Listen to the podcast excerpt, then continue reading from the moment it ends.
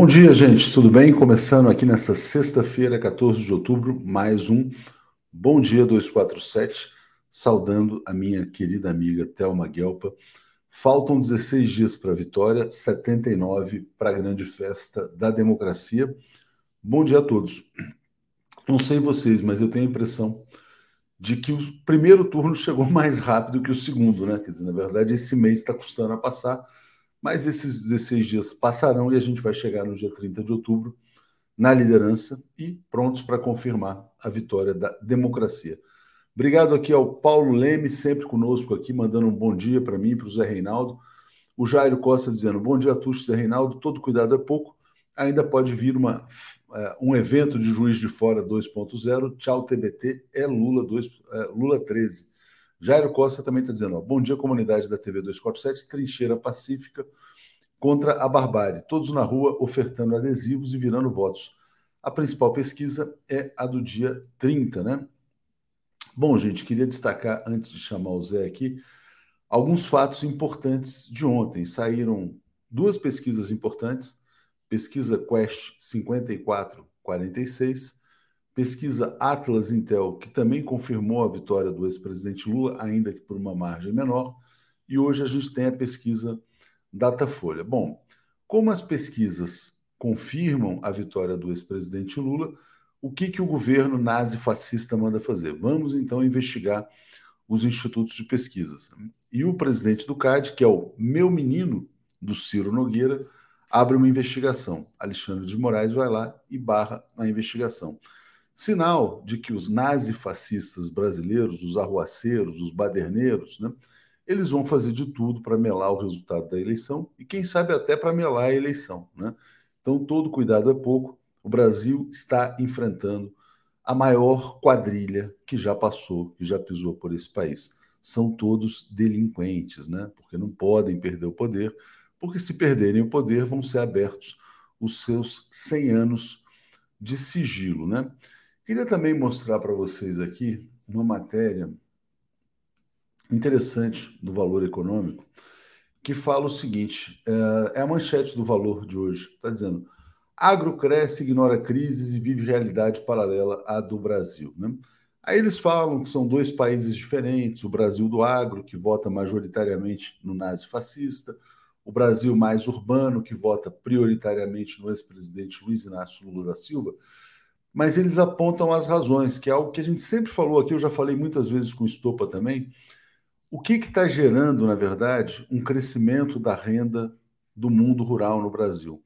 A desvalorização da moeda brasileira. Né? Então é isso que as pessoas precisam entender.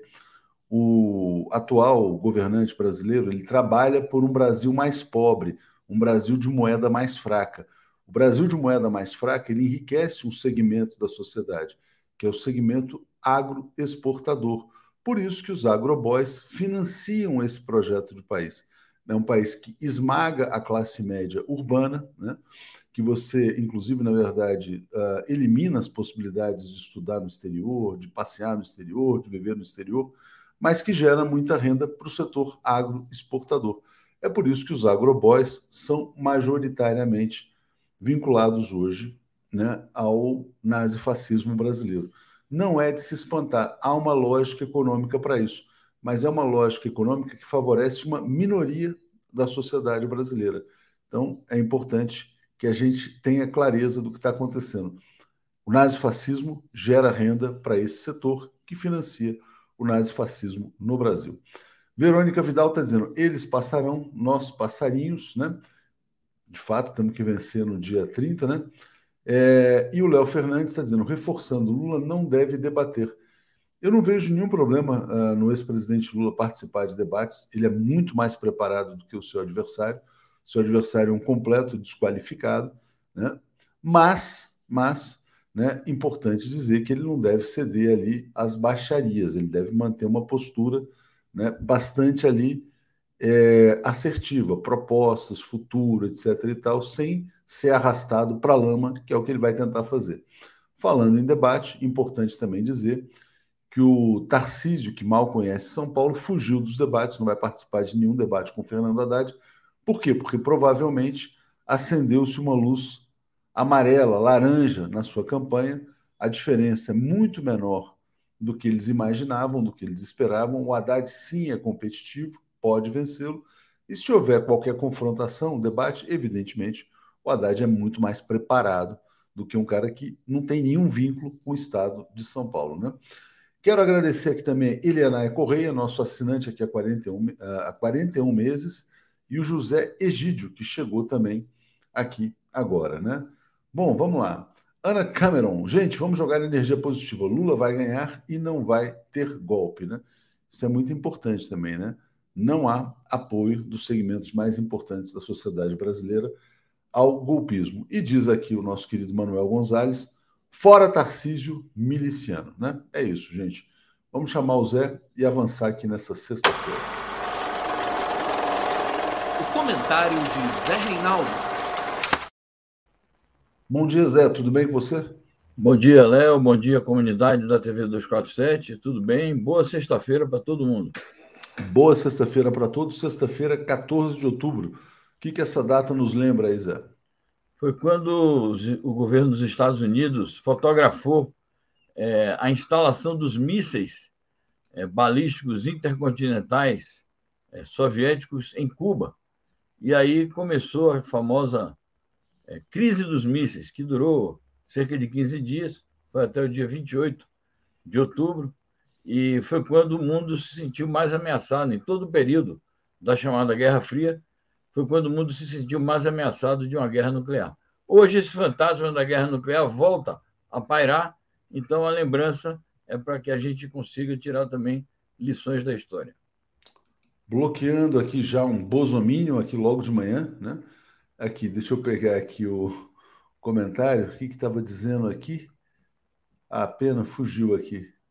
Era Tatiana Lobato dizendo sextou e a Maria Celina, a Tuxo trabalhando muito, você só vai dormir no dia 31, vai dormir muito feliz, né? Assim esperamos, né? Todos temos que dormir felizes já no dia, do dia 30 para o dia 31, vamos dizer assim, porque o resultado deve ser proclamado pelo TSE na noite do dia 30. Aí todo mundo já pode relaxar se tudo der certo e se o Brasil voltar a ser um país democrático, né? É, Sérgio Alves, bom dia, ótima, Tuxo, sua fala de agora é certa, obrigado, vamos em frente. É, Zé, olha só, vamos começar por uma notícia na França, né? A gente já vinha falando sobre a questão da greve, a crise energética. Então, tem aqui desdobramentos. Uh, aqui, ó. Sindicatos na França anunciam greve maciça em protesto contra a política energética de Macron. Política energética de Macron, na verdade, é uma consequência da guerra, mas peço para você explicar aí. Claro, é uma, uma, greve importante que começou no dia 21 de setembro, então já vai para quase um mês de greve. E agora, é, claro, os trabalhadores exigindo melhores condições é, de trabalho e melhores salários. E agora, é, os sindicatos de outros setores da economia francesa estão anunciando uma greve em solidariedade com seus companheiros do setor petrolífero e também por reivindicações próprias. É, vamos ver que tipo de adesão essa greve terá. Ela está anunciada para daqui a alguns dias e, naturalmente, que o movimento sindical na França é muito forte e as greves dos trabalhadores franceses sempre têm uma grande repercussão no conjunto da vida social e política do país. Então, o conflito classista na França tende a se agravar, até porque o governo do Emmanuel Macron é, vira as costas constantemente para os trabalhadores, além de é, se opor aos interesses nacionais. Agradecendo aqui ao Zé Leonel Fioravante, ele estava no nosso primeiro encontro lá em Porto Alegre. Está dizendo: ontem em Porto Alegre, a Câmara de Vereadores garantiu passe livre no dia 30, pois o prefeito, outra vez, estava tentando tirar o passe livre. Né? É um prefeito que apoia o nazifascismo aqui no Brasil. Né? Bom, gente, então vamos aqui continuar. Deixa eu botar aqui mais notícias internacionais. É, aqui, olha só, passando agora para o tema da Ucrânia. Né? É, agravamento da situação na Ucrânia pode encorajar Kiev a conversar com Moscou, diz diplomata da Bielorrússia. Diga, Zé.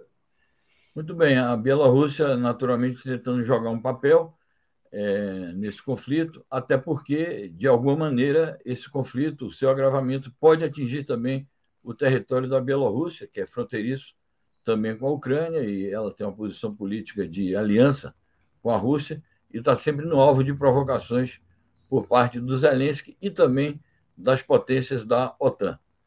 Ele, ele faz essa declaração, o, o diplomata bielorrusso, mas ao mesmo tempo ele se diz pessimista com a possibilidade de se abrirem ou se reabrirem negociações é, de imediato. Então ele diz: se houver um agravamento ainda maior da situação, quem sabe a Ucrânia põe a mão na consciência e resolva ir também para a mesa de negociações.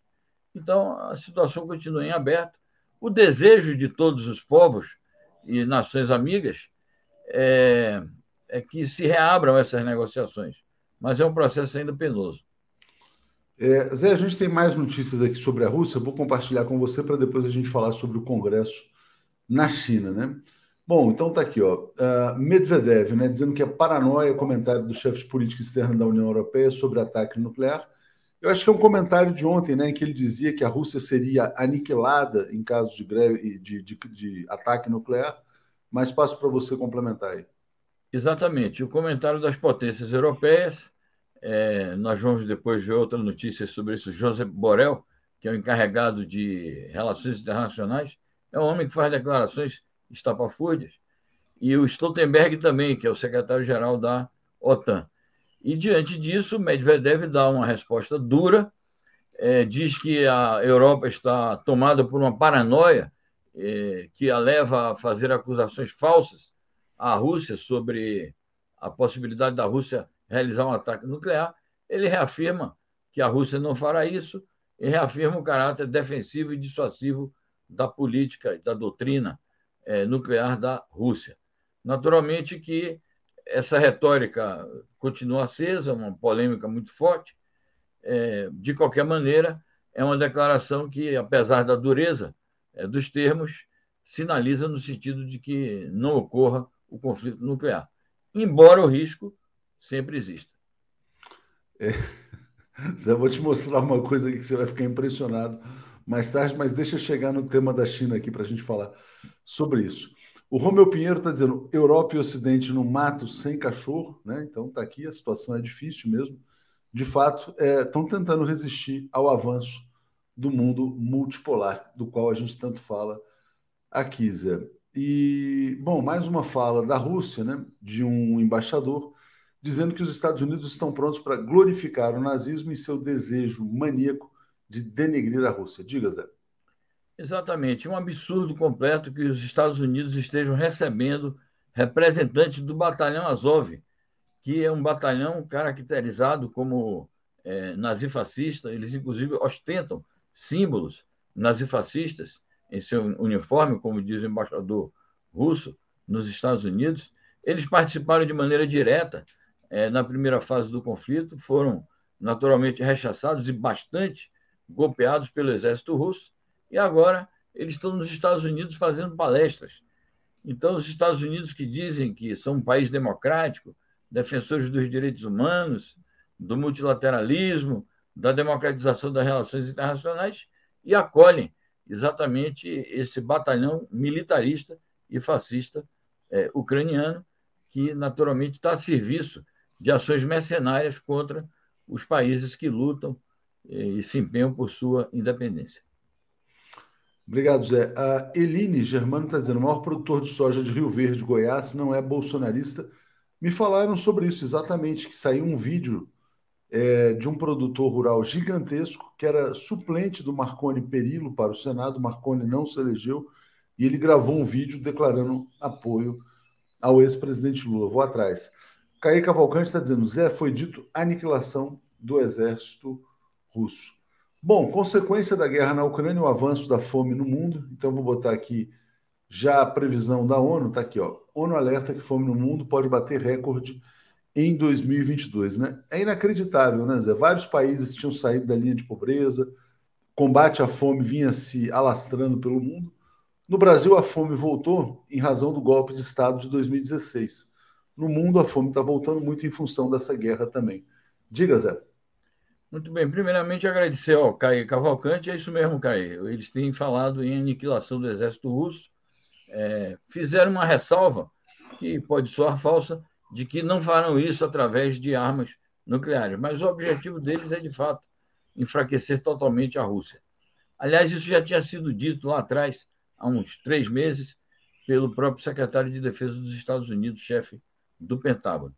É isso, o programa, o responsável pelo programa de alimentos da ONU, que é uma agência importante é, de combate à fome no mundo, mas que não tem os recursos necessários para fazê-lo, depende-se muito da boa vontade dos governos dos países ricos, ele alerta para esse retrocesso imenso civilizacional, que é o aumento da fome do mundo, e chega a dizer que o ano de 2022, no seu encerramento, que está se aproximando, poderá se caracterizar por ser o ano recordista em fome no mundo. Chama atenção para alguns países ali africanos e do Oriente Médio, e naturalmente que sim, isso está relacionado com toda a crise econômica advinda das sanções imperialistas é, contra a Rússia, que estão relacionadas, obviamente, com a guerra na Ucrânia. E isso mostra também os impasses do mundo, hegemonizado ainda pelo capitalismo, pelo capital monopolista financeiro, por governos retrógrados. Então, isso chama atenção para a necessidade de rever uma série de é, conceitos, processos e práticas que ainda estão vigentes no mundo de hoje na verdade, nem ainda estão, que estão predominantes vigentes nos dias de hoje. Exatamente. Bom, então vamos falar sobre China. Antes de falar sobre China, eu quero te mostrar agora, Zé, a capa. Deixa eu agradecer só ao Adalberto, dizendo a burguesia ocidental sempre recorre ao nazifascismo contra desafios à sua hegemonia. Né? Olha a capa do New York Times aqui, é sobre o Congresso da China, que está pronto para começar no domingo. E a manchete é assim: é, bom, do tio Xi ao, vamos dizer assim, governante exaltado. O governante chinês, dizer, incorpora a sua era autoritária, Zé. É, então é isso, quer dizer, o discurso ocidental sobre a China vai ser de autoritarismo, ditadura chinesa. Zé, passo para você primeiro falar sobre a notícia do New York Times e, na sequência, a gente entra nas nossas aqui. Muito bem. Bom, a notícia do, do New York Times mostra, em primeiro lugar, a relevância do Congresso do Partido Comunista da China. É, não só o maior acontecimento político é, da vida nacional é, da China, do seu povo, do seu Estado e do Partido Comunista, mas acaba sendo o principal acontecimento geopolítico dos dias que correm, devido a enorme relevância, a enorme influência que tem a China no mundo. A China exerce hoje um papel determinante no mundo e, portanto, o principal jornal estadunidense, acho que outros é, também de, dos parceiros estadunidenses e europeus vão dar o devido destaque a esse Congresso. Agora, a linha vai ser essa, de dizer que o, o Xi Jinping está se erigindo é, como uma figura imperial, é o novo imperador da China, é o novo autocrata.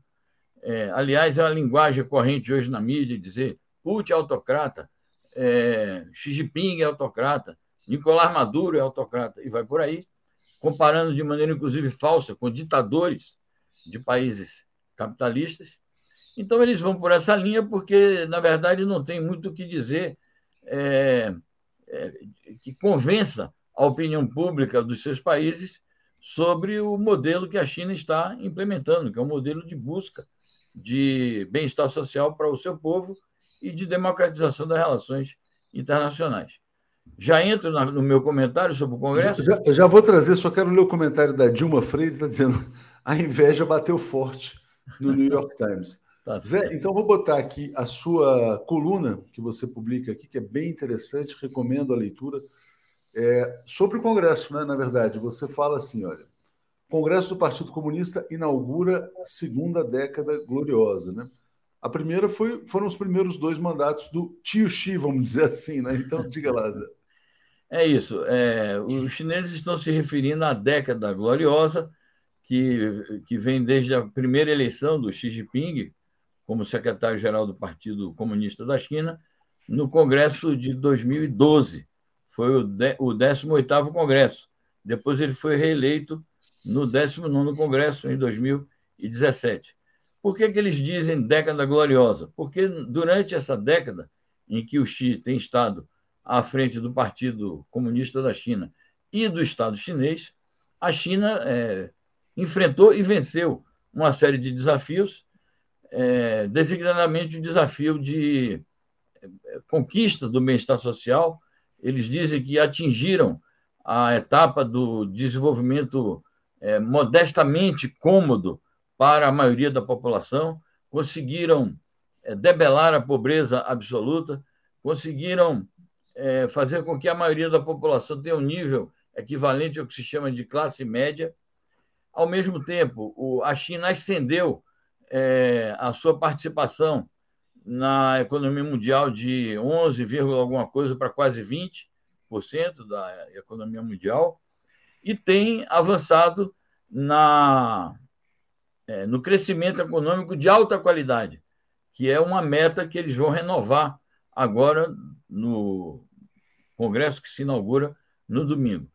É, defendem isso, um desenvolvimento abrangente e de alta qualidade, que envolve é, naturalmente, o crescimento econômico, envolve o que eles estão chamando de desenvolvimento com segurança, em face das ameaças externas que pesam sobre a Aquilo economia. que a gente falou ontem, né, Zé? Mais investimento em defesa também, né? Exato, mais investimento em defesa, porque a China está desafiada pela guerra é, comercial e pelo bloqueio que os Estados Unidos estão pretendendo fazer em relação à questão dos semicondutores e dos chips e também, naturalmente, o maior investimento em defesa em face das ameaças à unidade territorial da China, sobretudo relativamente às questões de Taiwan e do Xinjiang. Então, o, o desenvolvimento, crescimento econômico com qualidade, que envolve a revolução tecnológica e científica, e envolve o equilíbrio ambiental, eh, regional e social, com o aumento da produtividade do país e da distribuição de renda. Isso está relacionado também com as ameaças geopolíticas e, portanto, vai requerer é, não só o aumento da capacidade de defesa do país, como é, o aumento da, da sua assertividade internacional com bom manejo é, dos mecanismos de diplomacia, de diálogo, de cooperação, de governança global, de expansão dos investimentos, de expansão do comércio através dessas iniciativas que a China tem tomado, da Rota da Seda, de é, convênios bilaterais e multilaterais. Um último aspecto que eu queria chamar a atenção, é, que eu levanto na sistematização que faço nessa minha coluna de hoje, é o aspecto ideológico. E por isso também que o Xi Jinping desperta essa cólera é, da parte da mídia ocidental e dos países rivais. É que o Xi Jinping, ele, sem abrir mão é, da questão da reforma e abertura, que foi o caminho que a China descobriu há mais de 40 anos para fomentar o seu desenvolvimento, mas ele tem acentuado mais a questão de promover o bem-estar social, de regular o capital é, e de reforçar os fundamentos políticos e ideológicos do socialismo. Por isso que eles têm falado muito no tal do pensamento é, do Xi Jinping é, para a construção do socialismo com as particularidades chinesas na nova era. E eles dizem claramente: isto é uma adaptação do marxismo-leninismo e do pensamento Mao Tse-tung às condições contemporâneas da China. Isso significa que a China manterá hasteada, bem no alto, a bandeira do socialismo. Portanto, é um socialismo peculiar, mas do qual ela não abre mão. Zé, e notícias importantes, viu? Nesse congresso talvez venham decisões importantes sobre teto de riqueza na China, teto de patrimônio, é, medidas concretas para redução da desigualdade e um controle maior. Certamente notícias que a gente vai publicar com o nosso correspondente lá durante o Congresso. É, também, já que você mencionou, quero colocar aqui rapidamente essa notícia dos chips. Aqui, ó. O maior fabricante de chips da China pede que funcionários dos Estados Unidos se afastem. É uma empresa de semicondutores, diz a seus funcionários americanos que parem de participar do desenvolvimento de componentes e máquinas. Né? A China agora está desconfiada né, de parcerias com os Estados Unidos, acho que com motivos concretos para isso, né, Zé? Exatamente. É, primeiramente, a respeito da atuação do nosso correspondente na China, o Leonardo Sobreira, ele acaba de me informar que acaba de se instalar no comitê de imprensa do Congresso do Partido Comunista da China. Então, nós temos já ali um posto de trabalho no ambiente próprio do Congresso do Partido Comunista da China. Aliás, eu faço uma descrição no meu artigo sobre o, o grande Salão do Povo, onde será realizado o Congresso, que é um, um palácio importante onde se realizam as conferências, os congressos, os banquetes estatais, as recepções aos chefes de Estado. Então, é ali que está operando também o nosso correspondente em Pequim, e é dali que virão é, informações quentes sobre o desenvolvimento do Congresso. Essa medida que toma essa empresa da China, maior fabricante de chips é, da China, é uma espécie assim, de retaliação pelo anúncio feito há poucos dias pelo Joe Biden é, de que vai bloquear as exportações de tecnologia e as exportações de chips para a China, vai proibir que componentes americanos, que materiais com componentes americanos, é, no caso esse tipo de material, cheguem até a China, com a acusação de que eles usam também para alimentar o seu poderio bélico, o seu poderio de segurança. Então faz parte disso. A China não vai, digamos assim, cruzar os braços diante desta tentativa de cerco econômico na área tecnológica. Zé, acabei de receber aqui, antes agradecendo muito aqui a Célia Mary, nossa nova assinante. Obrigado, Célia. Obrigado ao Ricardo Tristão, está dizendo, Zé, me manda para a China que eu vou também, está dizendo aqui. E quero uh, registrar que acabei de receber um press release da Câmara Americana de Comércio, Câmara Brasil Estados Unidos. Comércio Brasil Estados Unidos alcançou a cifra de 67 bilhões de reais nos primeiros nove, 67 bilhões de dólares, né, primeiros nove meses de 2022. As importações do Brasil né, cresceram 44%, as exportações cresceram 26%. O Brasil é deficitário no comércio com os Estados Unidos. O Brasil exportou 27,9 bi e importou 39,4 bi. Então, o Brasil tem um déficit de 12 bilhões de dólares em nove meses um déficit que aumentou muito depois do golpe de Estado de 2016. Por quê? Porque o golpe de Estado, que teve um papel decisivo do Sérgio Moro, da Lava Jato, etc. e tal, paralisou as refinarias brasileiras, quebrou as construtoras brasileiras. O Brasil passou a importar combustíveis. O Brasil, que fez a maior descoberta de petróleo do mundo, exporta óleo cru né, e traz de volta derivados importados, sobretudo dos Estados Unidos. Por isso que o golpe de Estado está dando esse saldo positivo de 12 bilhões de dólares para os Estados Unidos. Falando em Estados Unidos, Zé, que jogam muito às vezes à base da força bruta, né? Estão é, vivendo uma crise importante. Então tá aqui, ó, manchete do Washington Post destacando essa notícia da comissão da Câmara sobre a invasão do Capitólio, né? Que a gente também publicou.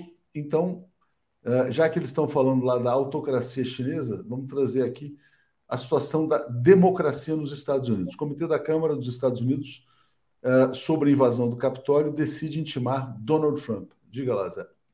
É isso, é um passo importante que se dá na, na, na dinâmica lá jurídica e legislativa dos Estados Unidos, é, em que o Trump está no foco de uma ofensiva é, política e jurídica e merece ser punido pelo crime que cometeu ao promover uma sublevação é, nos Estados Unidos, é, visando a impedir a concretização da sua derrota e a posse do Joe Biden. É, essa luta se intensifica na medida em que se aproximam as eleições chamadas intermediárias, de meio mandato, serão agora em novembro, e também se aproximam as futuras eleições presidenciais. E, naturalmente, que nós vamos acompanhar com interesse tudo isso, porque o inominável daqui sempre usa isto como exemplo. Olha, alguma coisa do tipo a gente pode fazer também para questionar os resultados eleitorais do próximo dia 30. Então, seria bom, né, que o Trump fosse preso antes da eleição brasileira, quem sabe? Sem dúvida, sem dúvida. É isso. Zé, boa sexta-feira para você. Hoje, 5 horas, a semana no mundo. Né? Estaremos com você. Isso. Temos dois convidados, uma doutoranda em Política e Relações Internacionais e Economia Internacional, especialista em China, a Melissa Cambuí, e o vice-presidente nacional do Sebra Paz, o Everton Brito. Vamos fazer uma roda de conversa, principalmente focada no Congresso do Partido Comunista da China, mas vamos tratar de outros temas também, inclusive os latino-americanos, que é uma reivindicação dos nossos internautas aqui, a gente faz o possível para tratar esses temas no dia a dia, mas às vezes o conflito ucraniano e os assuntos que envolvem os países imperialistas é, entram, digamos assim, na ordem do dia com maior relevância. Mas a gente vai tratar a América Latina hoje também. Obrigado, Zé. Abração para você. Valeu. Obrigado, eu. Abraço. Bom fim de semana. Bom fim de semana. Alex Sonic e Paulo Moreira Leite. Bom dia, gente. Paulo, você está cortado ajustando aí. Opa, opa, opa, olha. Agora sim, agora sim. Bom dia, Paulo, tudo bem? Tudo bem, bom dia, bom dia, Alex, bom dia, Tuxi, bom dia a todos e todas. Bom dia, bom dia, Alex, tudo em paz? Bom dia, tudo em paz, bom dia, Léo, bom dia, Paulo, bom dia a todas e todos. Bom dia, Fábio Bueno. Lula liderando as pesquisas, Bozo liderando a compra de imóveis com malas cheias de dinheiro, já são 51 imóveis com propinas e rachadinhas. Gente, eu queria começar uh, o nosso bate-papo de hoje trazendo uma notícia da Damares. Né? Eu fiquei meio chocado com essa entrevista que a Folha fez com a Damares, que é uma espécie de normalização da, da, dessa mentirosa. Né? Como é que você entrevista um mentiroso, né? sem dizer que olha, estamos aqui diante de um mentiroso ou de uma mentirosa profissional? Porque ontem ela falou, na verdade, que ouviu nas ruas essa história das crianças mutiladas. Aí depois que a Polícia Federal disse que não está investigando nada, até porque a história da Damares é uma mentira e ninguém investiga mentiras, né? só se investigam fatos, embora às vezes você tenha lofer, coisas desse tipo. Aí ela dá uma entrevista para a Folha de São Paulo para dizer o seguinte: vão achar que menti, mas é para preservar investigações. Então ela vai aumentando a mistificação na entrevista à Folha de São Paulo, dizendo o seguinte: não, não é que eu tenha mentido, mas se vocês acharem que eu menti, eu estou protegendo investigações sigilosíssimas sobre crianças que têm os seus dentes arrancados para praticar sexo oral. Ela é uma canalha, uma bandida mentirosa que se elegeu senadora. Mas, Paulo, como é que, como é que se lida com isso? Diga. Pois é, eu fiquei chocado também, porque uh, é, uma, é uma entrevista na qual ela simplesmente, vamos dizer assim, não, uh, não admite né, nenhum erro, se justifica, tenta se justificar, tenta sair, uh, sair uh, livrar a cara. É uma, é uma, uma entrevista, portanto, que não merece crédito e que, portanto, não devia ter sido publicada. Se ela, talvez não devesse ter sido feita, mas se quando foi feita, diante do resultado, não podia ter sido publicada, porque é simplesmente um favor que estão prestando a Damares. E aí é isso que me preocupa, é isso que eu estou querendo entender. Qual é o esforço da Folha de proteger a Damares? A Folha está com isso aí, ela está fazendo uma gentileza que poucas vezes um veículo uh, presta, a não ser que tenha alguma vantagem atrás, alguma vantagem, algum ganho, porque, vamos dizer assim, a Damares está claramente, é, é, é, fez uma denúncia mentirosa e falsa, claramente ela está querendo conturbar o ambiente eleitoral, está querendo criar aquela situação que nos Estados Unidos uh, gerou aquela indenização de bilhões, de um bilhão de dólares, né, daquele sujeito que ficou mentindo sobre um massacre, no Brasil nós temos, não, um massacre, é, é, a situação não é de massacre, esse não é esse o caso da Damares, mas é uma mentira que visa o quê? Criar confusão, criar desconfiança, duvidar das instituições, duvidar uh, da, do, do, país, uh, enfim, é o que a Damares está fazendo, é o, é o trabalho de solapar a nossa democracia, de negar os nossos avanços nessa coisa genérica, liberdade. O que, que ela está falando? Ela está condenando a liberdade sexual. Está dizendo que sexo é tudo sujo. Está fazendo tudo isso assim. Ela já fala de uma, de uma forma como sujeira, porque é justamente isso que ela está fazendo. Essa, essa é a pregação. Então, não sei por que a, a Folha está fazendo isso. Certamente deve estar contando com algum benefício. Alex, você tem alguma hipótese? Não sei se você chegou a ver essa entrevista, o que, que você achou, enfim. Não, eu, eu acho, eu acho é, é, essa, essa figura da mais uma figura de, deprimente, uma figura deplorável.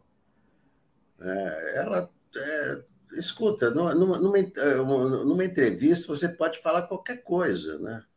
Eu, como repórter, posso perguntar o que eu quiser e o cara responde o que ele quiser também, né? Isso aí é. Não, eu concordo com você, só que numa entrevista, Alex, a gente parte da premissa de que a pessoa que está sendo entrevistada não está mentindo profissionalmente. E ela claramente estava mentindo. Não, ela... aí, é, eu acho, só para te devolver aqui, eu acho que o entrevistador precisa falar: a senhora está mentindo. Por que, que a senhora está mentindo? Qual que é o seu objetivo em contar uma mentira tão absurda? Isso não seria hostil, quando já é um fato que ela mente, né? Então, é essa questão que está me intrigando. Tratar como. Ah, é uma hipótese que ela tenha, por exemplo, é, que ela esteja escondendo investigações sigilosas que todo mundo sabe que não existem. Então, é, devolvo para você. Não, deixa eu só completar, Alex, que a minha, a minha dúvida é a seguinte: diante de uma entrevista que é uma mentira, por que, que você publica? Quando é evidente que é uma mentira.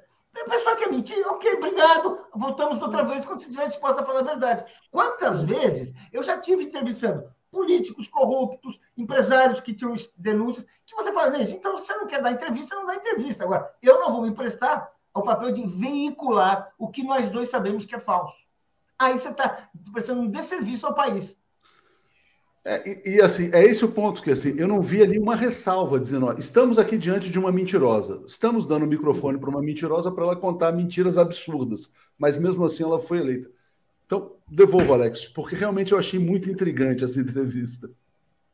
Olha, eu, eu não eu não, não li na íntegra essa entrevista, mas ela, ela, é, tanto ela como Bolsonaro, como o Bolsonaro, vive, vive de mentiras, né? Ela, ao, ao, dizer que ela ouviu isso na rua, né? ela espalha uma coisa que ela ouviu na rua. Se a gente espalhar tudo que a gente ouve na rua, no, no boteco, vira uma balbúrdia total, né? Ela tem que ter responsabilidade. Agora, eu eh, não, não vejo assim é, um crime da Folha. O crime é da, é da Damares, né? Eu não, não vejo assim é, alguma intenção por trás, como o Paulo está vendo. Ah, Folha vai esperar o que era Damares, né? É, não, mas, mas é, o que me... não, não, eu acho que ela, ela, ela, ela vai, vai responder de qualquer maneira, tem que responder para a Polícia Federal, não é nem para a entrevista, porque é, numa entrevista é, é você responde o que você quiser. Agora, na, no inquérito da Polícia Federal, as coisas são diferentes, né?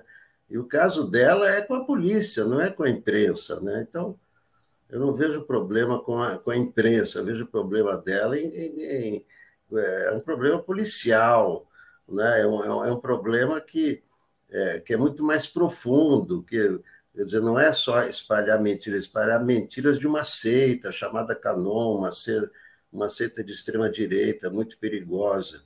Então, ela, ela é personagem criticável, não o repórter da Folha, nem a Folha.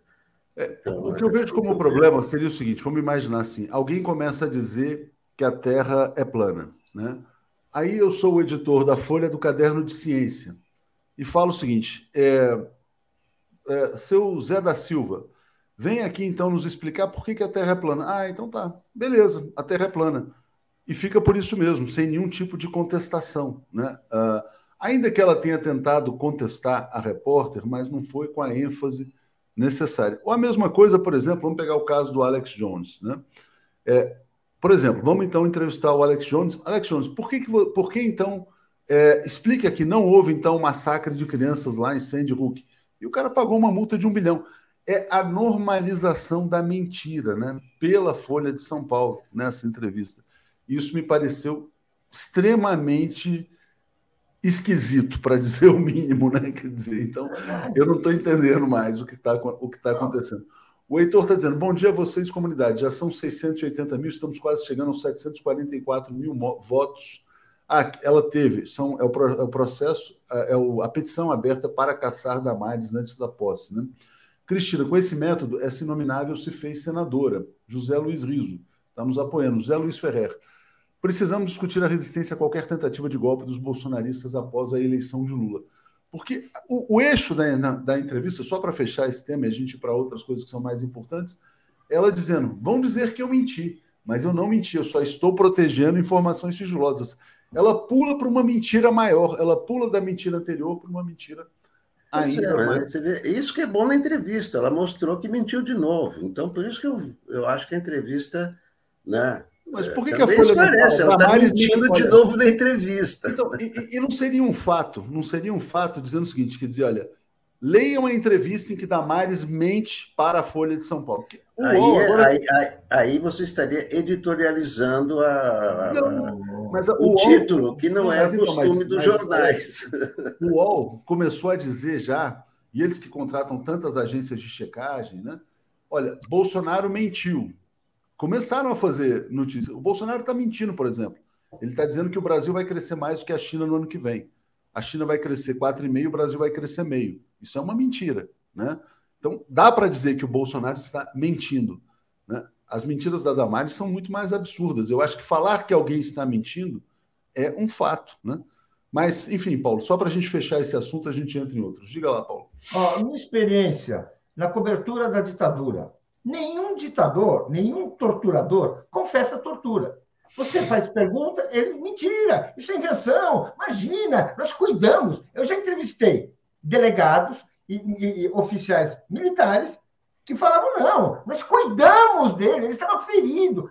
Mentira. O que, que você faz eticamente? Você não publica. Você não tem como desmentir, você não publica. Acabou. O que a Folha fez foi dar, dar a versão a uma pessoa que mentiu, que quer enganar, que quer criar um ambiente e publica. Ou seja, tudo é válido.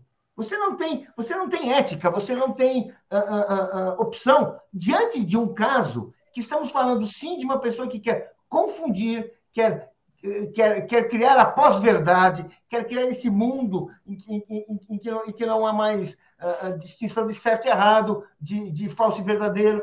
Não dá, não dá, você não publica. O jornal pode ter que ter essa distinção. Senão, que jornal é esse? É, outra coisa, só para recomendar para quem não assistiu, tem uma entrevista muito interessante uh, da Márcia Tiburi, que rodou ontem, em que ela fala que o discurso da Damares é também um discurso pedófilo, né? Essa normalização da pedofilia, falar tanto, na verdade, acaba sendo um estímulo à pedofilia. E talvez eles estejam acobertando gangues de pedofilia no Brasil, porque esses caras são capazes de tudo. Alex, eu queria passar para o tema de São Paulo. Tem duas notícias importantes que eu vou compartilhar com você. Uma é que saiu um manifesto dos reitores e ex-reitores das universidades em apoio a Lula e Fernando Haddad. Então está aqui, é um manifesto bem interessante, dizendo que ambos têm compromisso com a educação, e os seus adversários, Bolsonaro e Tarcísio, têm compromisso com a destruição da educação. A outra, que é a fuga, a decisão do Tarcísio de fugir dos debates, né? não vai participar, de, não é só que, que ele não vai ao Roda Viva, ele não vai a nenhum debate. Né? E também é, ele está nomeando, ele já está nomeando secretários, está dizendo que o secretário vai ser o, a FIF, o outro seminário, o outro vai ser não sei quem, a de saúde vai ser tal pessoa. É, então, saltou num salto alto geral. Não é perigoso, não, o cara já começar nessa coisa de nomear governo antes de ganhar a eleição? Olha, é, isso aí não só é perigoso, como é um mau presságio, né? Geralmente dá errado isso aí, né?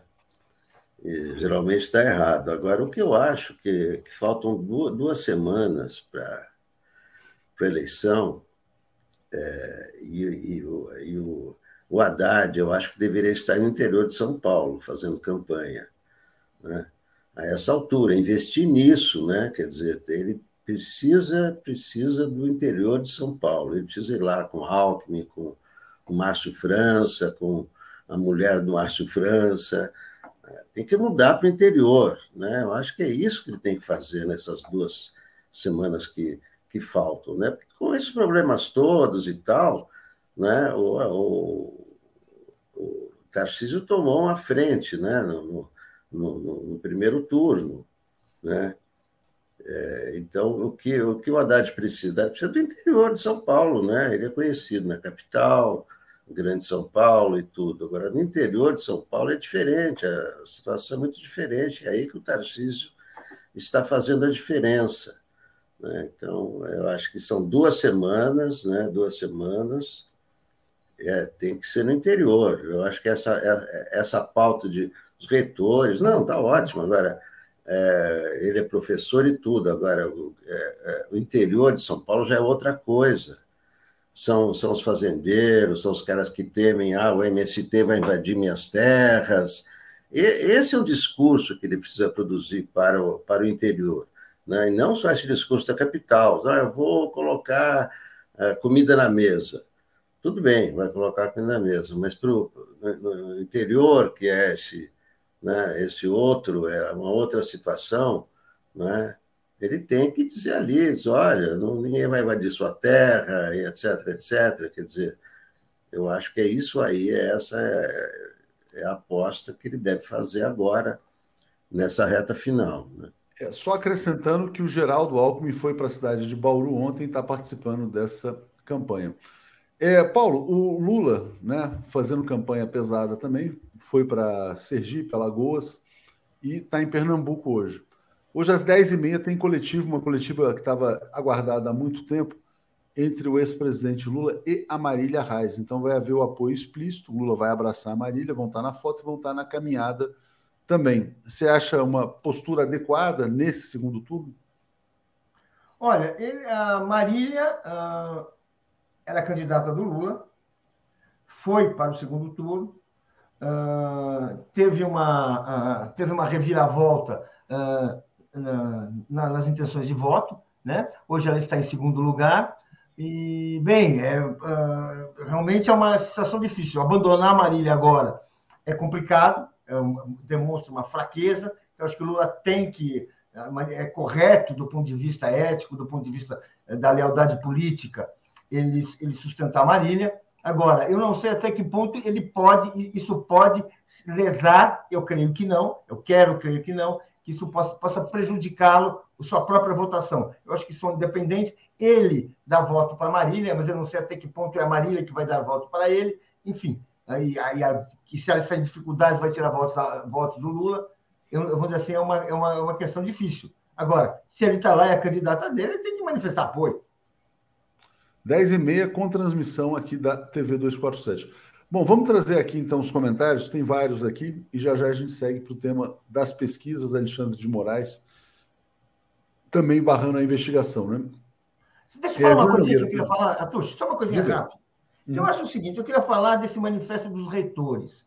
Tá. Eu acho o seguinte, é, esse manifesto é muito importante e a gente não pode banalizar o manifesto como qualquer outro dizer assim, não, manifesto, não. Peraí, se alguém precisa Se alguém quer saber, uh, uh, se alguém tem autoridade, conhecimento e responsabilidade para apontar quem é o melhor candidato numa eleição, são os reitores das universidades do Estado onde uh, essa eleição vai se realizar.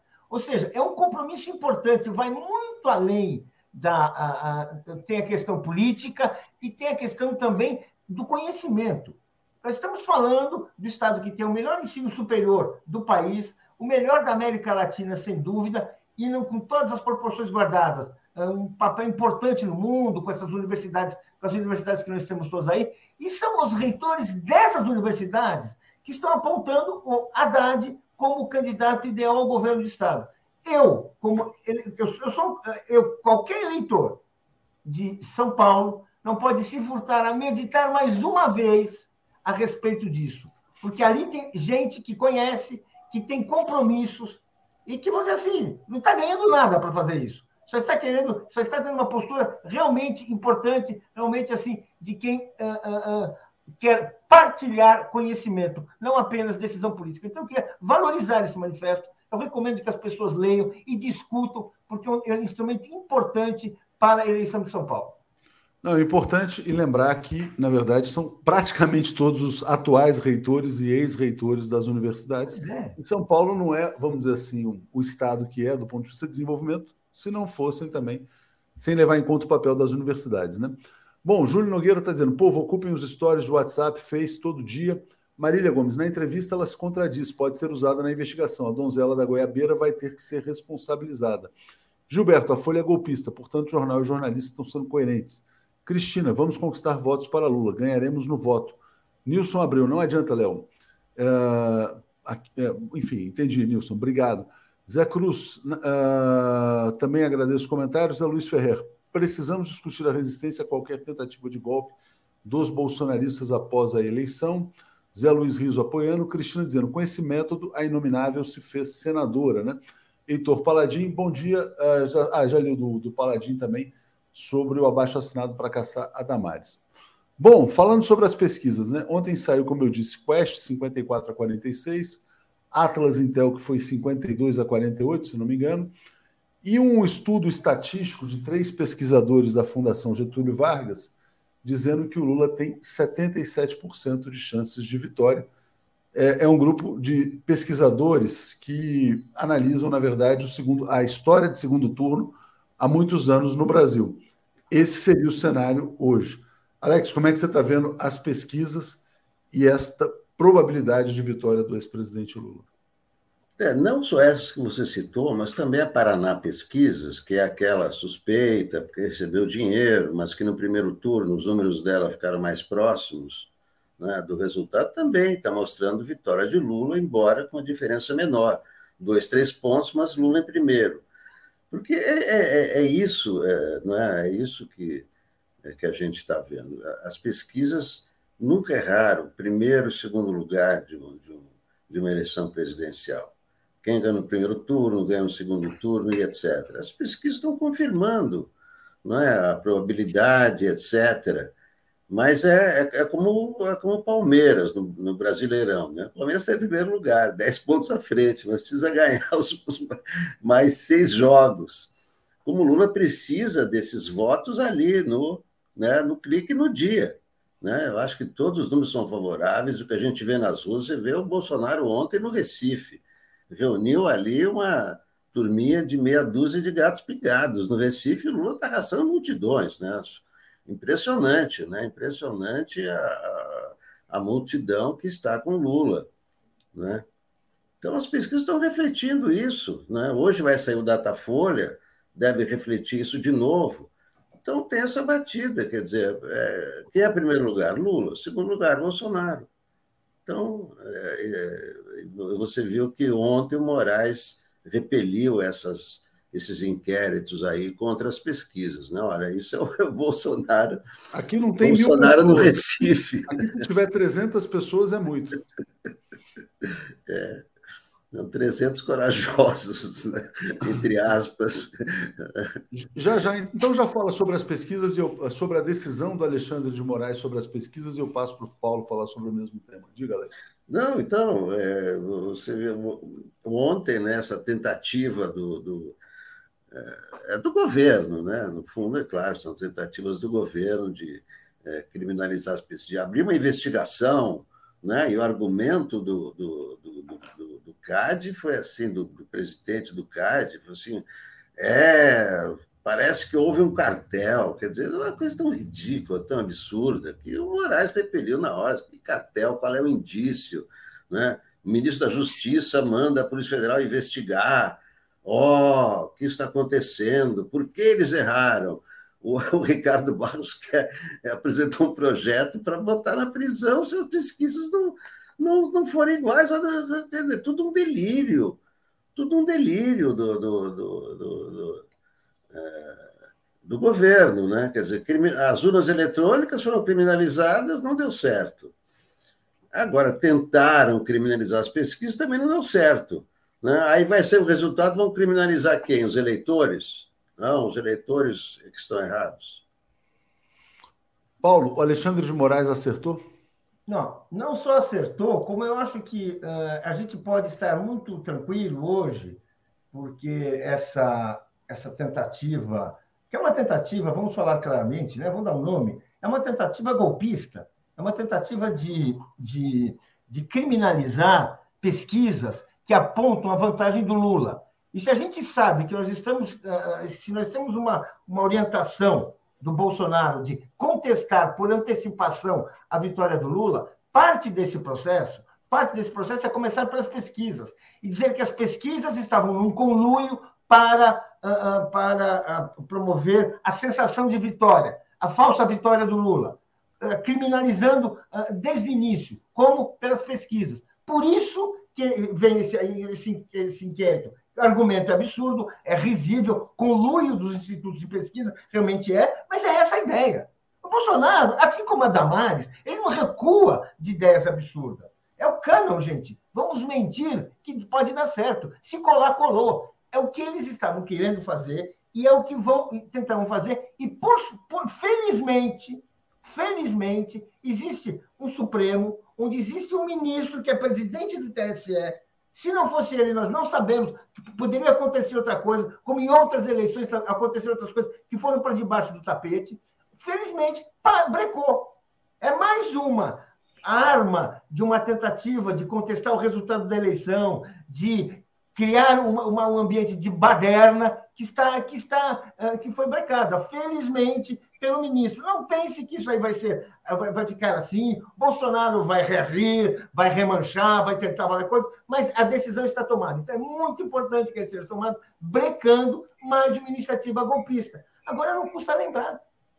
Autorizados a fiscalizar as urnas, até agora os ministros, os, os chefes militares não disseram o que eles acharam da eleição. Gozado, né? Será que eles vão guardar, tirar alguma uma coisa do colete numa hora necessária? Quem sabe? Quem sabe, é sempre um perigo. Vamos ler os comentários aqui, porque tem uma notícia relacionada a um desses comentários que chegou aqui.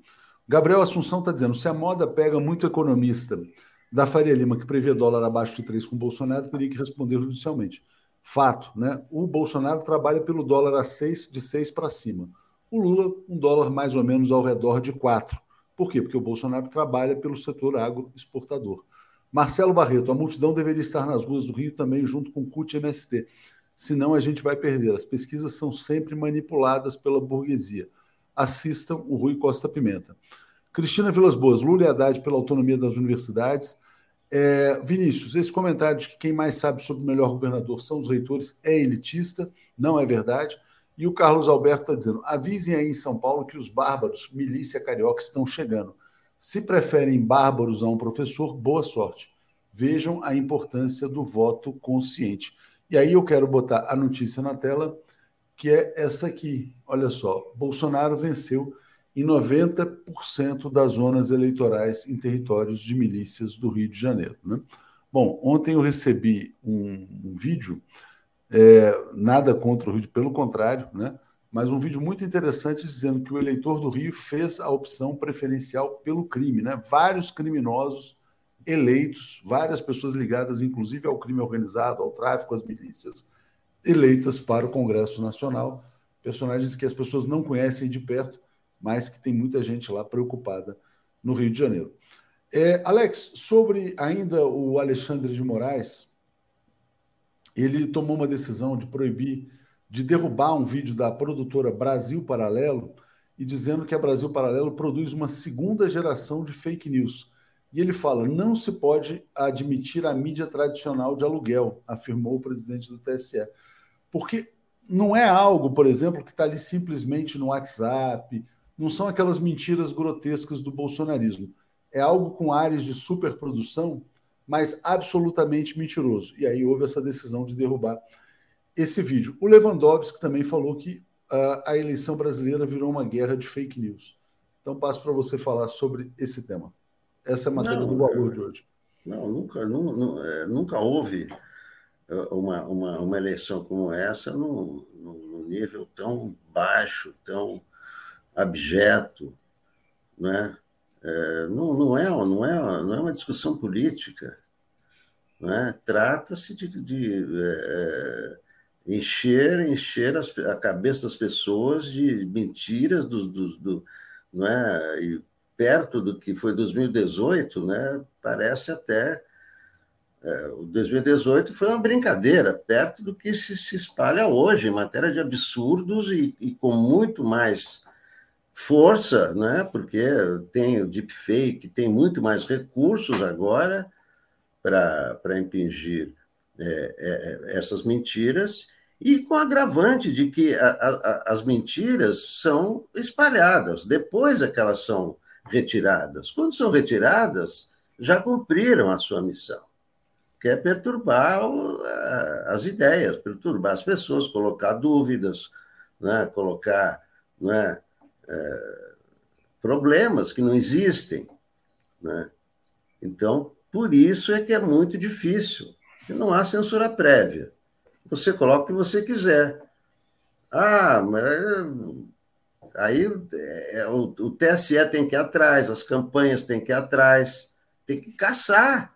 E tem, tem, tem a Deep Web, tem a Web, tem, né, tem vários níveis aí de, né, é, de, de, é, os lugares onde se espalha essa, é, essas mentiras. Então, é um, é um combate muito difícil, né? porque essas pessoas especializadas nisso já perceberam, não, não tem nenhum problema, a gente pode colocar mentira, porque se eles retirarem, retiraram, tudo bem. É, é o que diz, por isso por exemplo, mesmo. E espalha outra mentira, vem esse idiota desse garoto aí também, né, ainda debocha e tal. Só, olha, podemos mentir à vontade. Por quê? Porque não existe censura o que é evidente que não pode ter censura prévia. Mas é, essa, essas, esses criminosos se valem dessa né, liberdade, entre aspas, né, é, para, é, para, para seus fins totalmente abjetos, inaceitáveis. Certamente. Uh, já te passo, Paulo, para falar sobre as fake news aqui, agradecendo a Márcia Capela, é, ao Fernando Bay, está dizendo, davam 17 pontos para Biden, Pepe disse que não. Uh, e aqui, quero botar então de novo, ah, essa aqui, o comentário da Simone. Esse Brasil paralelo que ninguém consegue denunciar nem ocultar aparece, você tem que assistir pelo menos uma parte. Né? É, é uma super produtora, não é uma produtora pequena, né? É, e o que o Alexandre de Moraes está dizendo é muito sério, porque na verdade você tem grupos de comunicação é, que passam por, entre aspas, jornalismo profissional, mas fazem parte de uma indústria mentirosa. Né? Eles nem falaram da Jovem Pan ali. Então está ficando um jogo cada vez mais difícil, por isso que eles falam em segunda geração de fake news. Não está falando de, sei lá, mídia bolsonarista explícita. Diga, Paulo.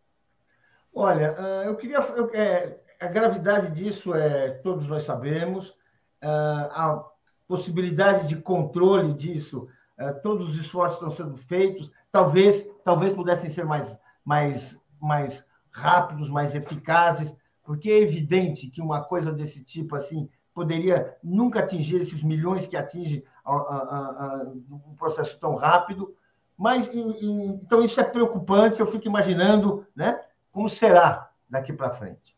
Agora, o que a gente tem que colocar e compreender, e que eu acho que é o que a gente deve valorizar, é que, apesar de toda essa sujeira, apesar de toda essa mentira que está sendo espalhada e que certamente vão tentar, vão tentar uh, aumentar uh, dia após dia, a consciência do povo está vencendo. A verdade está vencendo. A candidatura do Lula, essa vantagem que ele tem, poderia até ser menor, maior se não fosse as fake news, se não fosse essa avalanche de lama que tem aí, essa avalanche é, terrível, né, de material até pior que lama, que eu não vou mencionar aqui, em respeito ao tom da nossa conversa. Mas uh, nós temos, uma, a política está vencendo, o debate está vencendo. Por isso é que o Lula está na frente. O desespero bolsonarista e a quantidade de lama que o bolsonarismo está espalhando é porque os argumentos deles acabaram. Isso é uma consciência, é um fato que a gente tem que usar, que a campanha precisa usar uh, uh, com todo mundo, porque nós não precisamos mentir, nós não precisamos usar, usar a lama, o, no, o, nosso jogo é o jogo das ideias e, das, e dos projetos. É com isso que o Lula está vencendo. Obrigado, Paulo. Obrigado, Alex. Vamos seguir aqui. Boa sexta-feira, gente. Obrigado. Apresentação de Daphne Ashton. Bom dia, Daphne, tudo bem? Bom dia, Léo. Bom dia, Brian. Bom dia, comunidade 247. Vocês... Bom dia, Brian. Brian Marighella, tudo bem? Sim, tudo bem. Tudo bem com você? Sim. Tudo... Só para fazer um complemento a essa questão do Brasil Paralelo, né? eles vão lançar no dia 24 de outubro, uma semana antes das eleições, um documentário sobre o evento de Juiz de Fora. Estão é, fazendo um baita suspense sobre o que, que vai ser o conteúdo. É, eu obtive informações que esse documentário vai dizer que é, Adélio Bispo trabalharia para o PCC. Então, a morte do mito teria sido encomendada pelo PCC. Ai. Aí eles vão dizer isso e vão dizer que o PCC defende o ex-presidente Luiz Inácio Lula da Silva, donde se conclui que Lula teria encomendado a morte do mito. Tem idiota que pode cair, mas tem que ser muito otário para cair nesse tipo de mentira. É o que está programado para daqui a uma semana. Brian. Mas tá cheio de idiota, né? Leo, eu, eu acho que qualquer pessoa que mora em São Paulo sabe que se o PCC quer encomendar uma morte, não vai usar uma faca de borracha. É, mas a gente não pode falar sobre esse, esse evento, Brian. Passa para você. Não, tá? mas, uh, metaforicamente falando. metaforicamente falando, exatamente. Falando qualquer coisa específica. Não, é, e não contrataria uma pessoa com distúrbios mentais, já que essa é a história oficial, né? Também, é, exatamente. Exatamente. Bom, bom dia para vocês. É. Oi, desculpa, diga, diga. Normalmente eles conseguem, se eles, tipo, se é. eles querem matar alguém, eles conseguem. Eles são mais competentes que isso, né, Brian? É. Exatamente. Bom dia, boa sexta-feira, gente. Obrigado. Valeu, Léo. Bom dia. Bom, Brian, vamos lá para a nossa pauta internacional. É, queria que você falasse. É, a gente viu essa semana, inclusive, Brian, aí muita gente comentando que o que o Bolsonaro vai tentar aqui no Brasil é o que aconteceu é, lá no Capitólio. E tem notícia sobre isso lá dos Estados Unidos, né? É, sobre justamente a invasão do Capitólio, o Comitê da Câmara dos Deputados dos Estados Unidos, que é o comitê que investiga o ataque que aconteceu lá em 6 de janeiro de 2021, votou ontem para intimidar o Donald Trump. Né? Então, essa ação pode eventualmente prender o Trump. Eu queria que você falasse para a gente né, como é que foi isso e como é que você enxerga isso como didaticamente assim um exemplo para a gente tentar conter essa sanha é, do Bolsonaro de tentar fazer a mesma coisa no Brasil, né? Ele já está pedindo, por exemplo, os apoiadores dele cercarem as zonas eleitorais no, no segundo turno. Mas passo para você. Bom, é, dois países completamente diferentes em termos jurídica. Nos Estados Unidos, para, de novo, parafrasear uma, ou faz uma metáfora, né? Eu li no livro do Drauzio Varela que tinha um grafite no Carenduru que diz que é mais fácil um camelo entra, passa pelo olho de uma agulha do que para um homem rico entrar no Carinduru. Eu acho que no mesmo sentido, nos Estados Unidos é muito difícil para um multimilionário ser preso, né? Então, a jogada aqui é mais para um, é mais para destruir ou aniquilar uh, o futuro político do Trump. Ou hum. seja, eu não acho que ele talvez nem vai aparecer. Ele foi intimado, mas ele faz uma jogada, vai fazer uma jogada de espera até as eleições congressionais, que está chegando em menos que um mês, mais ou menos um mês agora. Ele vai ficar atrasando, atrasando para ver se tem uma mudança de, de poder no Congresso, para evitar ele preso aparecer no, no Congresso. Mas de qualquer maneira, o futuro dele político está minado. Ele não pode candidatar mais para presidente. Ele sabe se ele candidata, ele vai ser preso, né? Ou vai ser, uh, talvez não conseguir colocar ele no cadeia, mas vai tipo uh, pega, congelar os bens dele, vai fazer um monte de assédio, um monte de coisa para ele desincentivar ele candidatar. Eu acho que vai dar certo. Ele está velho também ele está preocupado dos filhos deles e está usando todas aquelas táticas de lawfare uh, contra a família dele que Sergio Moro usou contra a família do Lula. Então, o futuro dele politicamente morreu. Eu acho que esse é o resultado desse. Essa é mais uma indicação disso, né? Aquelas pessoas que estavam dizendo que Trump vai recandidatar e vai ser o próximo presidente dos Estados Unidos, eu acho que foi uma análise que não levam em consideração esses processos jurídicos.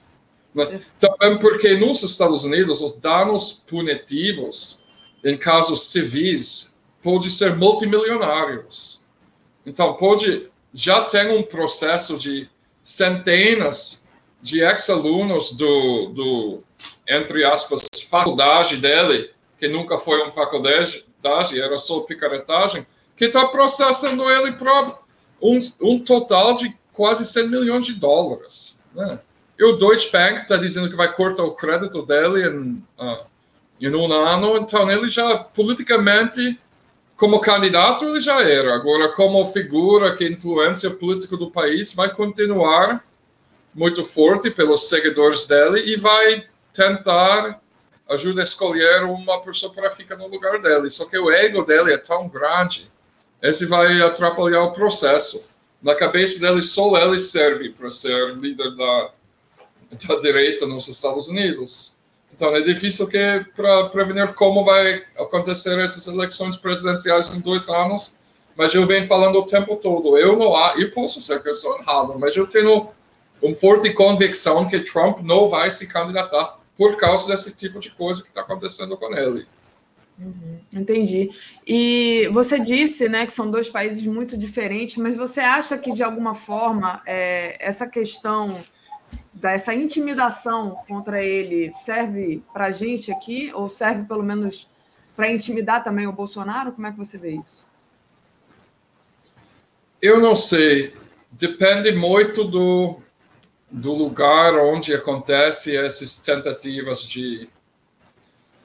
Uh, vou, nem vou chamar isso de tentativa de golpe. Essas tentativas de terrorismo, não sei o que, depende do Estado, porque tem muito lugar onde a polícia iria abrir fogo logo com bala de borracha, né? Porque muito desse pessoal do Bolsonaro estão armados também. Depende de onde está. Se está num estado onde a polícia militar é todo bolsonarista, que está do lado do Bolsonaro, não sei o que vai acontecer. Mas eu, eu digo assim, Brian, simbolicamente, né? não para no, no final das contas isso ser tentado, mas para que antes que seja tentado, falar, olha, pode dar ruim, né? Então não vamos incentivar esse tipo de coisa. Não, eu, eu acho que não. Eu acho que não vai fazer muito efeito, porque eu, o, eu acho que o objetivo desse tumulto em frente ao Capitólio não era de fazer um autogolpe, não era de golpe era de destabilizar o governo futuro, de minar confiança no governo futuro e no processo eleitoral. Esse foi o plano. Um, Trump jogou um monte dos seguidores dele mais idiota para os lobos, né? Todos eles estão com problemas jurídicos agora. Muitos foram presos. ele usa eles para um avançar um processo, um, um projeto político de mina confiança no Estado de Direito, do processo eleitoral e tudo isso. Eu acho que com isso eles sucedi, eh, foi um sucesso, né? O objetivo não era de tomar conta do se era seria mais do que usar um monte de idiotas que passam mais tempo olhando a internet como massa de manobra. Né? E que eu estava falando sobre bala de borracha, porque eu acho que se tivesse uma coisa desse tipo no Brasil, seria gás lacrimogênico e bala de borracha. Eu estava com aquele grupo dos sindicalistas, mais de 200 mil, em 2017, quando a gente marchou no, no Capitólio, no Capitólio, no Congresso Brasileiro. Uhum. E Rodrigo Maia fechou o Congresso, eles abrem fogo com todo mundo com, com gás lacrimogênico e bala de borracha. Muitos jornalistas foram levam tiro. A mídia não nem cobriu o negócio direito, mas tipo assim, eu acho que o Brasil resolve esses problemas um pouco diferente. Tipo, eu não sou a favor, né? Eu acho que é ruim. Todo mundo tem o direito de manifestar pacificamente em paz, né? Mas agora, se tenta invadir, uh, ocupar um prédio em protesto, uma coisa também, né? Mas tipo atrapalhar o processo de votação é um tipo de tentativa de golpe, né? E nesse caso, eu acho que é justificado o uso do gás lacrimogênico contra eles, né? Para dispersar. Perfeito. É isso. Deixa eu agradecer aqui o Edu Mangbit, que mandou um super sticker para gente. Muito obrigada. Lembrando o pessoal da importância de você deixar o like, compartilhar essa live. Quem puder ainda, faça uma assinatura solidária em brasil247.com.br apoio ou você pode só se inscrever aí na TV 247, a gente ultrapassou a marca de um milhão de assinantes, e você também pode se inscrever no YouTube, no botão para tornar-se membro aí, e é muito bom para a gente. Muito obrigada. E, Brian, queria falar com você agora sobre o perdão que o presidente Biden deu para todos os prisioneiros do sistema carcerário federal que foram presos por posse de maconha, né? e também é, um projeto para descriminalizar a maconha ao, é, no nível nacional. É, como é que você está vendo esse movimento aí é, americano e qual a importância disso? Bom, um, o importante, importante simbolicamente for, foram 6.500 prisioneiros só no sistema federal e também todos eles no Distrito Federal no cidade do Washington, capital dos Estados Unidos, que vai deve, deve ser mais de alguns milhares. Tem um total de quase 40 mil pessoas nos presídios nacionais nos Estados Unidos, preso apenas por posse de maconha. Sabe? uh, um dro uma droga que existiu centenas de anos, que todo mundo usou nos Estados Unidos antes que ele foi proibido na década de 1940, né? Os indígenas e usou os, uh, os pequenos agricultores. George Washington, primeiro presidente dos Estados Unidos, plantou e fumou maconha, todo mundo sabe. Tem uma longa tradição disso nos Estados Unidos. Foi proibido no, no Guerra Mundial II é, antes da Guerra Mundial II, E, tipo assim, o resultado é uma droga que não é considerada uma droga muito pesada. Eu acho que já todo mundo sabe o argumento a favor. A questão agora é que isso é político. Porque um, Biden está fazendo várias medidas para fortalecer as chances do, dos democratas ser reeleito no Congresso. Ele estava estava todo indicando que os democratas iriam levar uma surra. Mas essa medida do Biden é muito popular. Né? É, tem muito apoio, até pelo pessoa da direita. Tem uma ala do Partido Republicano chamada os Libertários, que faz décadas está tá, um, lutando a favor de legalização de maconha. Então, uma coisa que tem apelo aos. Um, sai do bolha só dos democratas e tem apelo no lado uh, dos republicanos também. E é importante porque, como mostrou a situação no Uruguai, é importante porque diminui muito o crime organizado. Quem realmente está preocupado com crime sabe, por exemplo, que a máfia nos Estados Unidos só começou por causa da proibição do álcool. E o crime organizado fortaleceu muito por causa da proibição de maconha também. Então, legalizando ele, ele, ele colocou muitos grupos de tráfico em falência. Por causa disso que ele está tentando, não porque ele gosta de maconha ou nada disso, mas ele está tentando fazer isso no nível nacional, ele está incentivando os governadores a seguir a liderança dele.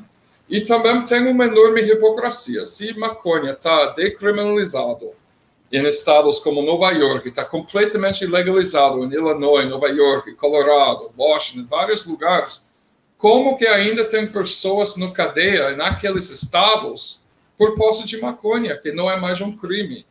Né? E o sistema carcerário dos Estados Unidos é um dos piores da história da humanidade, né? Ele tem o segundo maior população carcerária do qualquer sociedade per capita dos últimos 100 anos, só atrás da Alemanha do Hitler. Nem durante a década de 1930, só perde para a Alemanha do Hitler durante a Guerra Mundial II, a população carcerária dos Estados Unidos. Então é absurdo que tem pessoas que perdem todos os direitos políticos, não conseguem mais empréstimo, né? não conseguem mais arrumar emprego ou nada, por causa do posse de uma coisa que já foi legalizada no estado dele. Porque você perde direito de voto também nos Estados Unidos, se, se você uh, é preso por um crime grave. Então, eu espero que. Eu sei que o motivo do Biden uh, foi completamente oportunista, mas eu acho que é uma medida boa. Também quando você veja o demo, demográfico das pessoas que são presas por capita, é muito mais provável que um negro vai ser preso por posse de maconha do que um branco nos Estados Unidos é um tipo de injustiça histórica. É, totalmente. É, eu acho que concordo aqui. A Marília Balbi diz que o Brasil deveria seguir Biden. Também concordo, seria ótimo. Deixa eu trazer aqui o superchat da Rosa Virgínia, que diz: Me preparando feliz para caminhar com Lula em Recife. E aí eu te pergunto, Brian, você está preparado? E agradecer também ao Diógenes Lab que se renovou aqui como membro. E aí, tá. o vai chegar aí daqui a pouco, né? eu tá? vou sair daqui correndo para pegar meu credenciário da imprensa. Estou filmando tudo para a Telesur. Uhum. parece que eles vão colocar a imprensa em cima de um trio elétrico. Sim, se foi igual aqui no vou... Rio.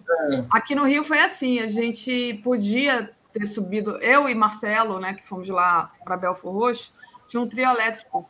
Mas a gente, como a gente não estava cinegrafista, né? Eu falei, não, vamos no chão mesmo, que vai ser mais legal.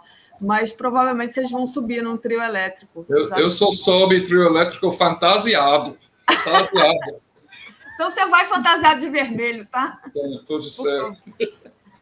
Muito bom. Então, olha, boa caminhada aí com Lula. Tomara que seja esse sucesso que foi né? aqui no Rio, nos, nos dois lugares que ele teve, Belfor Roxo e Complexo do Alemão. Depois ele foi lá para Sergipe, né? Também foi sucesso, Alagoas e hoje Recife. Então, boa sorte aí para você, Brian. Muito legal. E aí já passo para você, se quiser fazer a sua despedida aqui para o pessoal, sua saudação. Não, é, só que, tipo, eu fico muito impressionado com a energia de Lula. E, Não. e toda aquele fala, né, do Glenn Greenwald fica repetindo uma fala de Noam Chomsky que Lula não está colocando pessoas na rua semana passada, que não tem 93 anos, não sabe muito da conjuntura, falou para a BBC que Lula não está conseguindo colocar pessoas na rua. Eu acho que esse todo foi descomprovado essa semana. E como tem uma rivalidade de Recife e Salvador, e Salvador foi enorme. Eu tenho ah, tem Salvador que... também, verdade, é. foi enorme. Esse ato hoje vai ser maior do que Salvador, ou pelo menos no mesmo tamanho, só por causa, de, sabe, primeiro porque ele, ele é muito querido em Pernambuco. E dois, porque, tipo, o Salvador fez um show incrível. Aquele massa na rua foi incrível, foi gigantesco. Então, Recife vai ter de colocar tantas pessoas na rua como Salvador. E... Senão vai ser zoado pelos solotoripanos para essa vida. Soteropolitanos, né? É. Tá Não, e e, e, e, Salvador parecia ali o circuito dos trios, né? Com a quantidade de gente na rua. Então eu quero ver o Galo da Madrugada hoje aí, Sim. em Recife, acompanhando o Lula. um galo da madrugada, que, aliás, gente, quem nunca passou carnaval em Recife não sabe o quanto é gigantesco esse tal de galo da madrugada. É um negócio impressionante. Mas acho que é o maior bloco de rua do mundo, não sei. Sim. Mas muito bom, Brian. Muito bom. Então, boa sorte. Agradecer a Vânia Douro, que entrou aqui também como membro. Valeu. Trazendo a Natália aqui. Peraí, gente. Cadê a vinheta da Natália?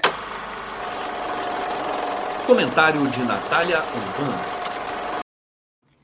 Olá, bom dia, Natália. Bom dia, Daphne. Bom dia a todos. Vocês falando da energia do Lula, estou me sentindo até mal agora. E até falar, estou cansada, não tenho paciência. Estou viajando há 14 horas, viajei 14 horas mas até me senti mal agora, né? Até virou, né, aquele meme, né, da Dilma virando a latinha de energético. É o que eu vou fazer hoje mais tarde, botar só a Dilma com a latinha do energético. Menina, olha, um negócio impressionante. Eu tinha até esquecido de Salvador, porque foi Belfor Roxo que eu fui e fiquei cansadérrima. E olha que. E o Lula faço... pulando. E o Lula pulando, e o Lula pulando, falando, né? Teve depois aqui o Complexo do Alemão. Depois ele foi para Salvador, foi aquele mundo de gente. Não, gente, e é muita, é muita gente em volta do Lula, sabe? E ele pula igual uma pipoca. E aí depois teve Sergipe, Alagoas e hoje Recife. É um negócio impressionante, cara. É um negócio impressionante. Mas vamos lá, Natália, vamos falar um pouco aí da Europa, né? Eu queria que você falasse do aumento dos casos de Covid na Europa. Por incrível que pareça, ainda tem esse medo, né? E o medo de uma nova onda agora que vai começar o inverno aí, né? Como é que isso meio que meio, meio que diz para a gente aponta é, que nem tudo está acabado. A gente achou que já acabou, mas ainda tem esse, ainda rola esse medo, né, Natália? Então, e a gente tem um agravante a mais, né, Daphne? É, o inverno é muito mais propício para você ter doenças respiratórias, como todo mundo sabe, principalmente no frio do inverno europeu. E agora nós estamos vivendo, né, toda essa crise energética de qual os governos estão pedindo para as pessoas, né, usarem aquecimento o menos possível, aumentando preços, o que está fazendo com que pessoas não tenham, né, condição de aquecer suas residências da maneira adequada. Então, isso vai facilitar ainda mais né, a transmissão de vírus respiratórios. E no dia 2, é, desde o dia 2 de outubro, né, a, a, o Departamento Europeu da Organização é, Mundial de Saúde, né, da OMS, é, disse que aumentou em 8% os casos de Covid em todo o continente europeu, e isso é muito preocupante. Ah, uma das pessoas responsáveis pela, é, pela campanha de vacinação na Áustria falou que ela considera já que a Áustria está vivendo uma oitava onda da pandemia, né? A gente não pode esquecer, né, que foram várias ondas e que apesar da situação não estar tão ruim quanto esteve, né, nos outros anos, é, de pandemia, que os casos estão alarmantes, porque vai juntar agora justamente com isso, né? Com os, as doenças que já são tradicionais do inverno, porque o inverno é quando as pessoas mais usam né, os serviços de saúde por conta de problemas respiratórios, de doenças respiratórias. Então, isso é muito sério. Semana passada, a França é, teve um número no dia 3 de outubro de 45.631 casos diagnosticados, ou seja, casos que foram testados, comprovados. Imagina as pessoas que não testaram, imagine as pessoas que são assintomáticas. Então, isso é muito sério. E a gente também tem que lembrar que muitas pessoas, né, apesar da gente estar tá se vacinando, né, vocês que né, estão no Brasil que já podem ter a quarta dose da vacina, eu não posso, infelizmente. Queria, é, mas o governo aqui está decidindo que vai vacinar somente é, pessoas com mais de 60 anos e pessoas com é, é problemas crônicos de saúde. É, que não vá, você não vai ter talvez os sintomas mais é, pesados da Covid, mas isso não te deixa imune a ter a chamada né, Covid longa, e a Covid longa está sendo considerada já uma deficiência, vamos dizer assim, porque está justamente tirando das pessoas, né, é, é, é, capacidades que antes elas tinham. Né? Então, assim, é, é, é muito sério isso, porque é, nos sistemas de saúde estão extremamente fragilizados, é, junto com toda essa crise financeira internacional de que os governos não vão investir mais dinheiro nos serviços de saúde, a gente tem que ser muito honesto em relação a isso, eles não vão mais investir dinheiro, e as pessoas estão ficando doentes, porque eu viajei por três países da Europa só ontem. Pouquíssimas pessoas. Eu era uma das únicas pessoas usando máscara num trem, trem lotado, cheio de gente, gente tossindo. Eu começo a ficar, eu fico até nervosa assim, o pessoal tossindo, eu mesmo de máscara, ainda fui cobrir minha máscara com cachecol, é, comecei a passar álcool gel, quando estava espirrando, assim, o álcool gel em mim, porque o pessoal não tá nem aí, acha que já acabou, ah, vacinei ou não vacinei, é, então, assim, é, é as pessoas, por uma questão de justamente... É, falta de conscientização de que você precisa fazer a sua parte para que não haja outras ondas, é o que está acontecendo. Fora também, a gente não pode esquecer da normalização que foi feita através, aí a gente volta novamente ao capitalismo, de que as pessoas têm que voltar à vida normal, consumir, trabalhar, sair, fingir que aconteceu, que fingir que nada aconteceu. Então, é muito sério isso, Daphne, porque você pode até não morrer, mas você pode ficar com sequelas que vão dificultar muito a sua vida e que podem te dar um problema de saúde crônico, né? E tem muita gente aí na Europa que não tomou vacina. O índice, você sabe dizer se é muito grande, porque a gente sabe que a vacina que ajudou a diminuir né, as ondas e que, que ajudou também as pessoas a terem Covid leve. Né? Então, eu já sou vacinada quatro vezes. Eu, eu sinceramente, eu não estou usando mais máscara e não tenho mais o medo que eu tinha é, de pegar Covid, porque eu me é, acalmei achando que com a quarta dose, agora a Covid, se eu pegar, vai ser uma Covid leve, que não, não vai me, enfim, me internar e nem vai ter grandes problemas, né? Mas, assim, Olha, o índice Varia de, de país para país, assim, uhum. o Reino Unido, por exemplo, onde eu vivo, teve uma boa taxa de vacinação, teve uma taxa de mais ou menos é, 223,82 é, a cada né, de, de doses por 100 mil habitantes. Então, assim, já tem uma alta dose de pessoas imunizadas aqui, completamente imunizadas, e agora também tomando essas doses de reforço, né? os idosos, as pessoas com problemas crônicos de saúde. Agora, você, por exemplo, tem países em que é, não, não, não atingiram né, 60% do número total de vacinação, como a Islândia, Noruega, é, no qual as pessoas acreditaram, talvez por é, até questões culturais, essa questão né, de, é, do, do, liberalismo exacerbado que eles tanto gostam, né, de a minha liberdade individual de ser, etc. O governo não tem o direito de me fazer colocar uma coisa no meu corpo. Então, assim, nesses países não teve uma é, é, é, não teve uma boa taxa de adesão.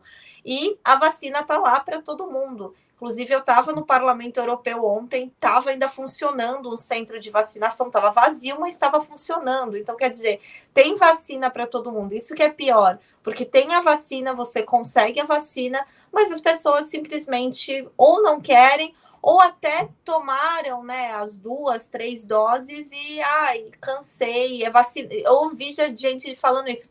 Ai, para que, que você quer quarta dose? É vacina demais. Eu falei, que conceito uhum. louco é esse de existir vacina demais? Se você falar, toma 100 doses, eu lembro aquele homem na Itália, acho, que foi preso porque tomou cinco doses em uma semana. Eu falei, gente, eu sei que isso não é, é, é correto do ponto de vista biológico, etc. Mas olha, eu tava nessa vibe, eu tô nessa vibe. O que você tá me dando, eu tô tomando.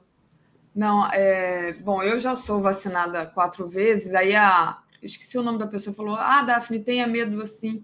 Não, é claro que a gente tem que temer e tudo, mas assim, com quatro doses eu me sinto segura. Eu tinha pavor de pegar Covid. Aliás, eu peguei, né, duas vezes.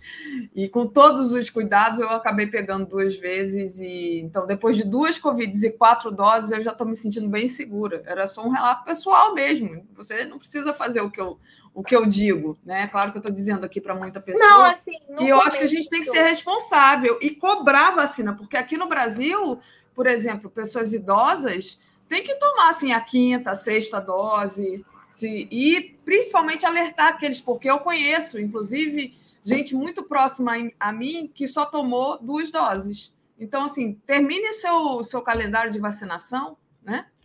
Não, e a gente também tem que lembrar novamente que vai continuar acontecendo se as pessoas não se vacinarem, se as pessoas não claro. se protegerem. Eu, por exemplo, no começo, mesmo quando eu tinha as duas doses, eu ainda andava até na rua, ambiente aberto, é, é de máscara, ia para o meu escritório, deixava a janela aberta, num frio desgraçado, eu com a janela aberta.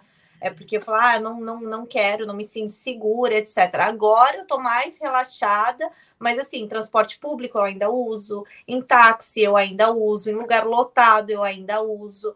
E o pior de tudo é que por exemplo, eu já passei por uma situação em que eu fiquei com medo da, da minha integridade física, porque um homem começou a brigar comigo por estar de máscara no trem. Ele se incomodou com a minha presença de máscara lá, falando que eu era, que eu estava com focinheira, etc. Eu ignorei. E aí outras pessoas do trem falaram, falaram: "Meu, ela tá na dela, se ela causar máscara, deixa ela, você não usa". Mas a gente sabe que não é assim, né? Eu uso, você não usa, e aí você pega Covid e morre. No mínimo ali eu ia fingir um acesso de tosse na cara dele. Talvez ele se tocasse. Deixa eu agradecer ao Nilson de Barros Abreu, que disse assim: Eu tomei as quatro doses e continuo usando máscara. Use máscara, Daphne, é uma boa. Vinícius Boachá, exagerado esse relato sobre o uso da máscara. É, então, está dividido aqui, gente, mas é importante trazer a, a notícia, isso é notícia, que está se falando sobre um novo, uma nova onda no inverno e que houve um aumento considerável dos casos de Covid na Europa. É, Natália, agora eu queria trazer um outro tema para você sobre o Trump.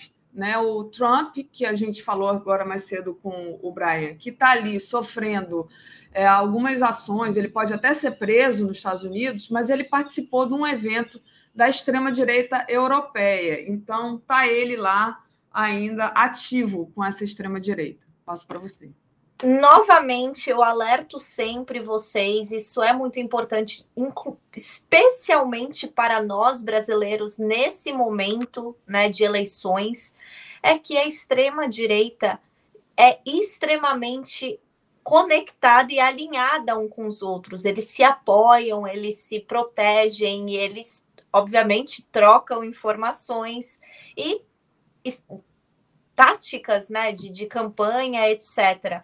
Então, o Trump foi recentemente, é, no começo dessa semana, em um, uma, uma, um comício do Vox na Espanha, junto com o Orbán, da Hungria, que também é uma das maiores lideranças da extrema-direita europeia, e com a Giorgia Meloni, obviamente, né, a nova primeira-ministra da Itália, é, que também é da extrema-direita, elogiar o que o Vox estava fazendo, dizendo que é muito importante, que eles são um exemplo, uma inspiração é, na questão, no, no, no, no, na, no ativismo deles em relação a querer proteger suas fronteiras não é uma questão de proteção de fronteiras, é uma questão de racismo, é uma questão de xenofobia, é uma questão de colocar imigrantes e populações minoritárias em uma categoria subhumana, é uma questão de continuar perpetuando né, estereótipos e fazendo a vida dessas pessoas que já são marginalizadas ainda pior. Então, é, é, o Trump elogiando o Vox, novamente volta aquilo que eu sempre tenho alertado, que eu já falei do Steve Bannon falando sobre o Lula, que o Lula era a pessoa mais perigosa do mundo, porque ele era o, o, o, o, menino de ouro da esquerda internacionalista. De fato, o Lula é uma pessoa extremamente importante e mobilizadora entre a esquerda mundial. Só que dessa mesma maneira, a gente tem que lembrar que o Trump também é. Aí a gente lembra que o Trump fez um vídeo né, para o Bolsonaro, né? Falando, ai, olha, Bolsonaro, estamos torcendo porque você é maravilhoso, é, e o que você está fazendo pelo Brasil, e etc, etc. Então ele faz isso, a extrema-direita não faz isso somente com o Bolsonaro, eles fazem isso mundialmente. Lembrando que o Vox, eles têm um projeto político chamado Reconquista, que é um projeto político basicamente de saudosismo não só do franquismo, né, a ditadura fascista sanguinária que matou dezenas de milhares de pessoas na Espanha, mas também é, eles têm um projeto colonizador, né? Essa reconquista é você ter saudades da época que a Espanha vinha, né? Ia, né, para o mundo todo, especialmente para a América Latina, e matava, estuprava, roubava, retirava tudo de todos para eles enriquecerem. Então, assim, é isso que eles querem: é você, por exemplo, exaltar a memória dos conquistadores, é falar, nossa, essa época que era boa, não lembrando, não, não, não, não tendo né, a consideração ou um mínimo de conhecimento histórico para lembrar de o genocídio dos povos ameríndios, que foi o maior genocídio da história. É, ninguém é, é, é, é, é coloca em números, porque é muito difícil saber os números de fato, porque não tinha isso detalhado, mas o, o holocausto ameríndio, né, dos povos originários da América Latina, foi maior do que o holocausto nazista, e as pessoas não falam sobre isso. As pessoas normalizaram e comemoram, né, inclusive na América do Norte, né, o dia, né, da, da do Colombo Day, né, o dia do, do, do descobrimento. Não foi descobrimento, foi colonização, foi um dia em que começou o genocídio desses povos que até hoje vivem em resistência, até hoje têm que lutar para se manterem vivos. E não estou falando somente de vivência de tradição, de cultura, estou falando de vivência coraçãozinho batendo, porque essas pessoas, esses povos, essas comunidades ainda são alvo de projetos neocolonialistas nos seus territórios, que ainda estão ameaçando né, as suas vidas. Então, assim, é esse tipo de coisa que o Trump está é, é, é, dando apoio. E é esse tipo de coisa que também dá apoio a Bolsonaro, porque o Vox é um dos é, grupos políticos que mais fala pró-Bolsonaro, não só na Europa, mas até em espaços como o Parlamento Europeu, né? Eles que trabalham incessantemente não só contra a, a, os movimentos progressistas da América Latina, mas para aumentar, por exemplo, bloqueios e sanções contra Cuba, contra Venezuela, contra Nicarágua, continuam demonizando, continuam tentando interferir na política desses países de maneira imperialista. Então, assim, é, é, é, muito preocupante a gente ver que eles estão tão organizados e tão dispostos a um dar apoio para o outro. Então, isso é uma coisa que eu sempre vou falar para as pessoas, é, é, principalmente do Brasil, que tudo que o Bolsonaro faz não está vindo da cabeça dele, muito menos da cabeça do Carluxo ou da, da, daquele grupo de pessoas é, problemáticas. Isso tudo são táticas internacionais né, de militância política. É, não, não, é loucura, eles têm método, né? Eles têm um método, é como se fosse uma franquia, né? Como se fosse uma franquia da. Eles adaptam alguma coisa ou outra, mas é, o, o discurso é essencialmente o mesmo. É, eu vejo muito isso na linguagem, porque é uma área que eu acompanho bastante, né? A questão da demonização que eles fazem ao Foro de São Paulo, né? Que é uma das organizações mais bonitas que existem, na minha opinião, do mundo, é, porque é uma organização de, de aliança, né, de, de, de, parceria entre os movimentos progressistas da América Latina contra né, o imperialismo, pelo desenvolvimento local, por ações sociais e justamente né, para que o povo pare de viver em tamanha desigualdade.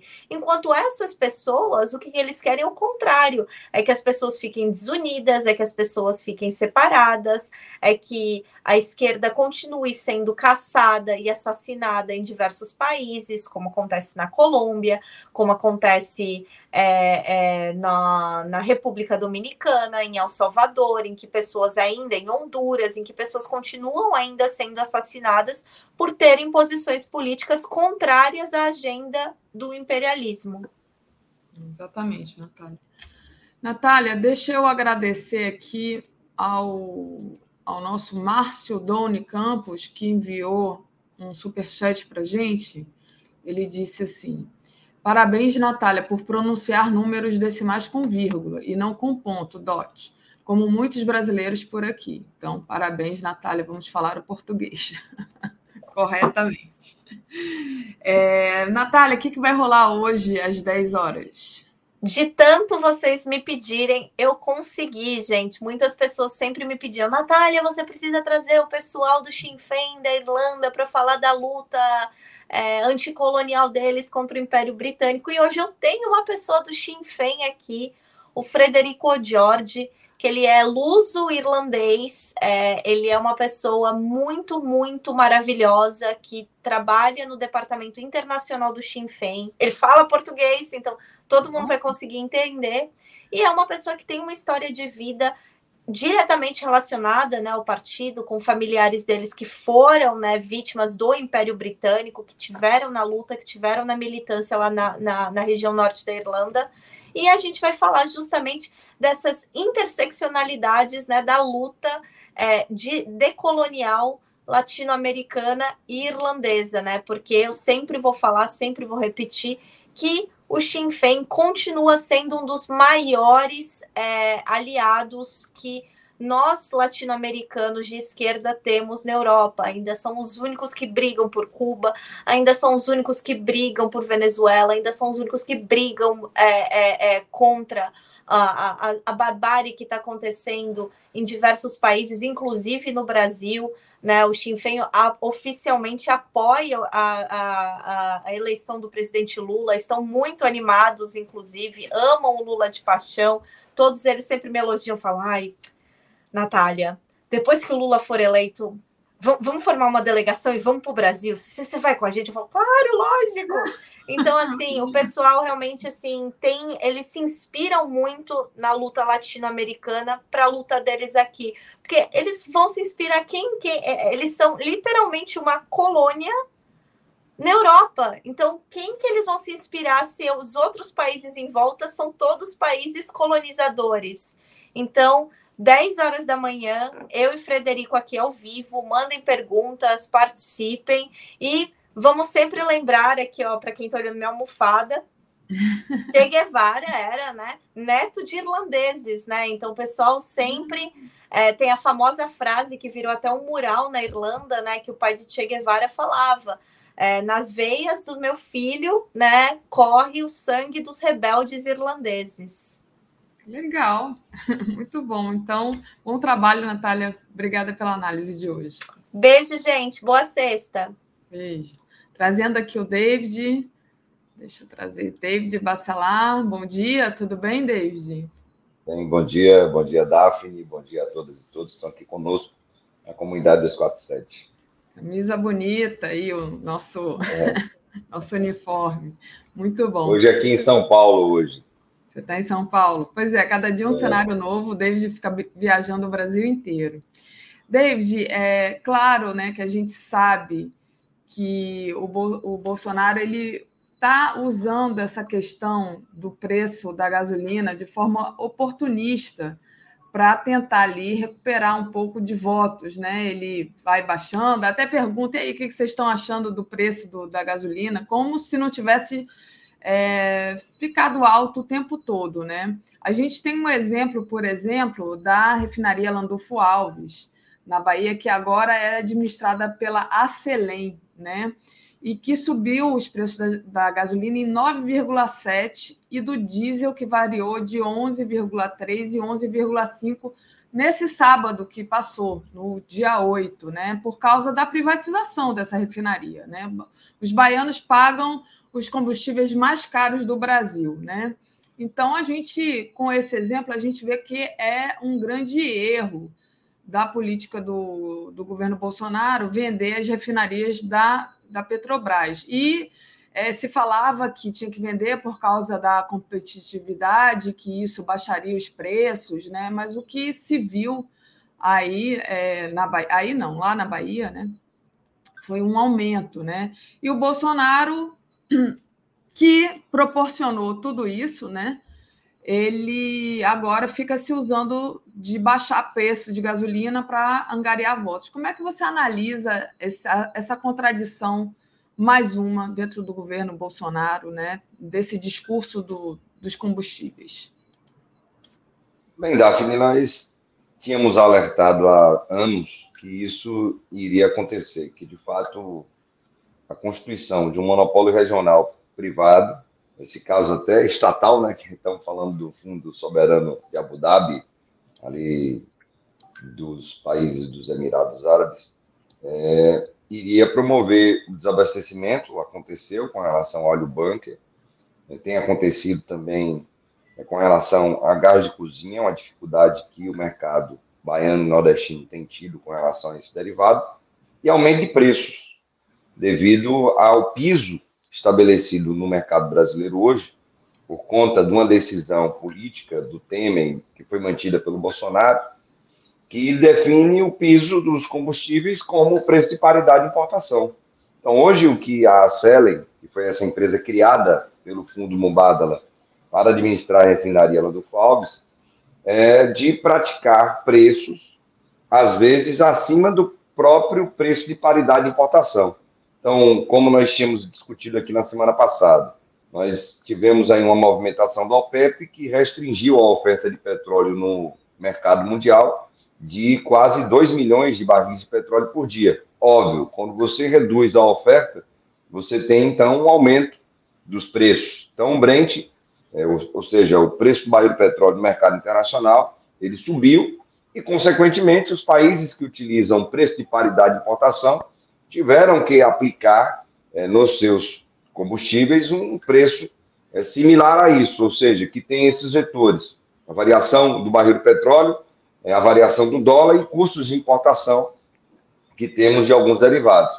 É uma excrescência, nós temos ainda essa política de preços aqui no país e sabemos que, com certeza, ela será alterada caso Lula venha a ser eleito, e esperamos que seja, as pesquisas estão demonstrando isso, e nós estamos fazendo, obviamente, todo esforço para que isso ocorra. Então, o Bolsonaro, que durante esses três anos e meio não fez absolutamente nada para mudar a política de preço dos combustíveis aqui no Brasil. Ele agora, nas vésperas da eleição, isso começou há uns quatro meses atrás, ele vem reduzindo os preços indo de encontro à própria política de preços que ele defendeu durante todo o seu governo. A grande pergunta, Daphne, é por que ele está fazendo isso? E a resposta é simples, por conta da eleição que ocorrerá no dia 30 de outubro. Felizmente, o presidente Lula quem não viu, vale a pena ler e compartilhar. Ontem, o Lula, mais uma vez, ele fala sobre isso, não somente nos seus discursos, mas também nas suas redes sociais. E tem um tweet do Lula que diz exatamente isso. Primeiro, que ele não vai privatizar as empresas estatais e cita a Petrobras, e que já no primeiro mês do seu governo ele vai já promover uma redução brusca dos preços dos combustíveis, em especial do botijão de gás de cozinha. Ou seja, alterando o preço de paridade de importação de forma imediata para o gás de cozinha e fazendo uma transição do PPI para uma política de preços que leve em consideração os custos de produção de petróleo e refino do petróleo aqui no Brasil. Então, o Lula tem proposta para isso: acabar com o PPI e trabalhar com preços justos dos combustíveis aqui no país. O Bolsonaro não. Inclusive, o Lula está alertando, e é verdade, que já no dia 1 de novembro, ou seja, um dia após a eleição, os preços dos combustíveis irão explodir, porque os acionistas minoritários da Petrobras estão cobrando e muito para que essa defasagem que há, e você citou os percentuais de quase 11% para o diesel, de quase 9% para a gasolina, que isso venha de imediato para que os acionistas ganhem muito mais dinheiro às custas do povo brasileiro. Então, não se iludam. Nós teremos aí, imediatamente após a eleição, um aumento brusco dos preços dos combustíveis aqui no país. Diferente do que o Lula está promovendo, está propondo para o seu novo governo a partir de 2023. Muito bom. E o Lucas Silva Correia colocou aqui: encha seu tanque antes da eleição. Exatamente. Né? É isso. Se você for esperto, você não acredite que o Bolsonaro esteja fazendo isso por um motivo, senão outro, que não comprar o voto, tentar conseguir voto. Quando passa a eleição, não tem mais porquê, ele vai obedecer aos patrões né, dele, que, que é quem está mandando, no, na, verdade, no preço do, dos combustíveis aqui no Brasil. O, o David, é, você, a gente tem visto que essa eleição agora, principalmente no segundo turno, está muito baixa, né? É uma estratégia baixa do, desse, desse pessoal aí do, do Bolsonaro, tentando conseguir voto, divulgando fake news, e principalmente tem maus empresários tentando comprar votos dos funcionários, ameaçando de demissão se eles não votarem no candidato é, deles, que é o Bolsonaro. Como é que o movimento sindical tem feito para denunciar este crime eleitoral? O que, que vocês têm feito é, para tentar melhorar isso, digamos assim? Daphne, infelizmente, nós já temos aí registros de 210 casos é, de assédio de patrões aos trabalhadores e trabalhadoras. Com certeza, o companheiro, a companheira que está aqui conosco nesse momento, vai se lembrar de algum caso. Eu quero aqui lembrar de dois. É, um, na prefeitura de Cupira, ali em Pernambuco, onde o prefeito ele reúne servidores, tanto concursados quanto terceirizados, e ameaça esses trabalhadores e trabalhadoras, que são servidores é, públicos, de que caso o Bolsonaro não ganhe, olha só o negócio, estão falando lá em Pernambuco, no Nordeste, é, eles irão perder seus empregos, irão ter salários atrasados, no caso dos servidores, e os terceirizados irão perder seus empregos. Isso aconteceu ali numa cidade do interior, perto de Pojuca, perto de Recife, em Pernambuco. Aconteceu e está acontecendo também, Daphne, em minha cidade. Vou fazer essa denúncia aqui pública, porque várias pessoas têm me ligado principalmente pessoas que estão em condições mais precarizadas, que são terceirizados, terceirizadas, em contratos com diversas empresas que têm conluios aí com o prefeito da cidade de Feira de Santana, o prefeito ele faz a mesma coisa, que é que está orientando, praticamente obrigando o prefeito e seus secretários. Estão determinando que essas pessoas elas mudem seus perfis no WhatsApp, mudem seus perfis nas suas redes sociais. Imagine só, que coloquem pé furado nos seus carros aquelas pessoas que têm carros e que trabalhem na eleição, estamos falando dia 30 de outubro, como fiscais para o Bolsonaro e para a Semineto. Excrescência o que nós temos visto no país. Isso ocorre não somente com empresários, mas também com prefeitos que têm esse conluio com o atual presidente da República. O que nós temos feito? A Central Única dos Trabalhadores e Trabalhadoras, no seu portal, e quem não conhece o site é cut.org.br, pode acessar um link específico que tem um canal de denúncias. Então, dessas 210 denúncias que foram feitas já ao Ministério Público do Trabalho, que está atuando, 90 delas foram feitas pela nossa central, a Central Única dos Trabalhadores e Trabalhadoras. Além desse canal, que a pessoa pode fazer a denúncia, ciente do que está acontecendo, ela também pode procurar diretamente o Ministério Público do Trabalho, nesse caso de assédio a trabalhadores e trabalhadoras, ou também procurar o próprio TSE. O Tribunal Superior Eleitoral tem feito é, uma série de investigações e também de punições a esses que estão é, perseguindo, assediando os trabalhadores e trabalhadoras a votarem é, nos seus candidatos. E aí serve tanto para a direita quanto para a esquerda, mas a gente sabe muito bem que são poucos aqueles que apoiam a esquerda, mas aqueles que apenas não fazem isso. Inclusive, esses empresários da direita e que apoiam o Bolsonaro, e aqui tem o velho da van, por sinal, né, gente? Não vamos nessa loja, pelo amor de Deus. O velho da van, o dono da Drogazil, o dono da Coco Bambu, todos esses, obviamente, vão apoiar, porque eles querem aprofundar ainda mais a reforma trabalhista, para ter uma mais-valia ainda maior em cima do trabalhador e da trabalhadora, promovendo uma superexploração dos trabalhadores e trabalhadoras aqui no Brasil.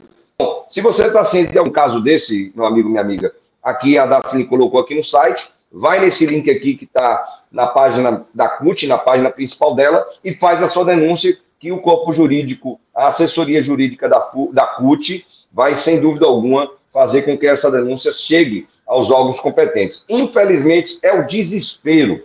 Desespero do presidente da República que quer ganhar a qualquer custo. A gente sabe que o povo não é besta, não é bobo, vai até se comprometer na frente do patrão, mas na hora do voto, que é secreto, vai meter o 13 no dia 30 de outubro, tanto para presidente da República, quanto também para as eleições dos governos estaduais que ainda temos, como, por exemplo, da Bahia e aqui do estado de São Paulo, onde elegeremos dois professores para serem governadores desses estados. Muito bom, David. Deixa eu agradecer ao Moisés Souza. David, o Bozo diz que, o Brasil, que no Brasil a gasolina tem a gasolina mais barata do mundo, porque a campanha do Lula não destrói essa fake news.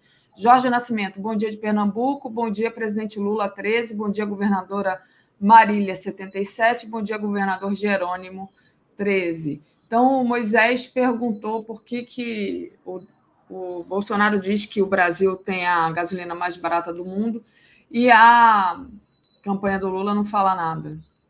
Você acha que. Pois é, não é. Fala. Até fala, Moisés. É, na verdade, o Bolsonaro fala isso porque é mentiroso. E ele sabe que está mentindo. A gente pegou, e a campanha do Lula replicou isso.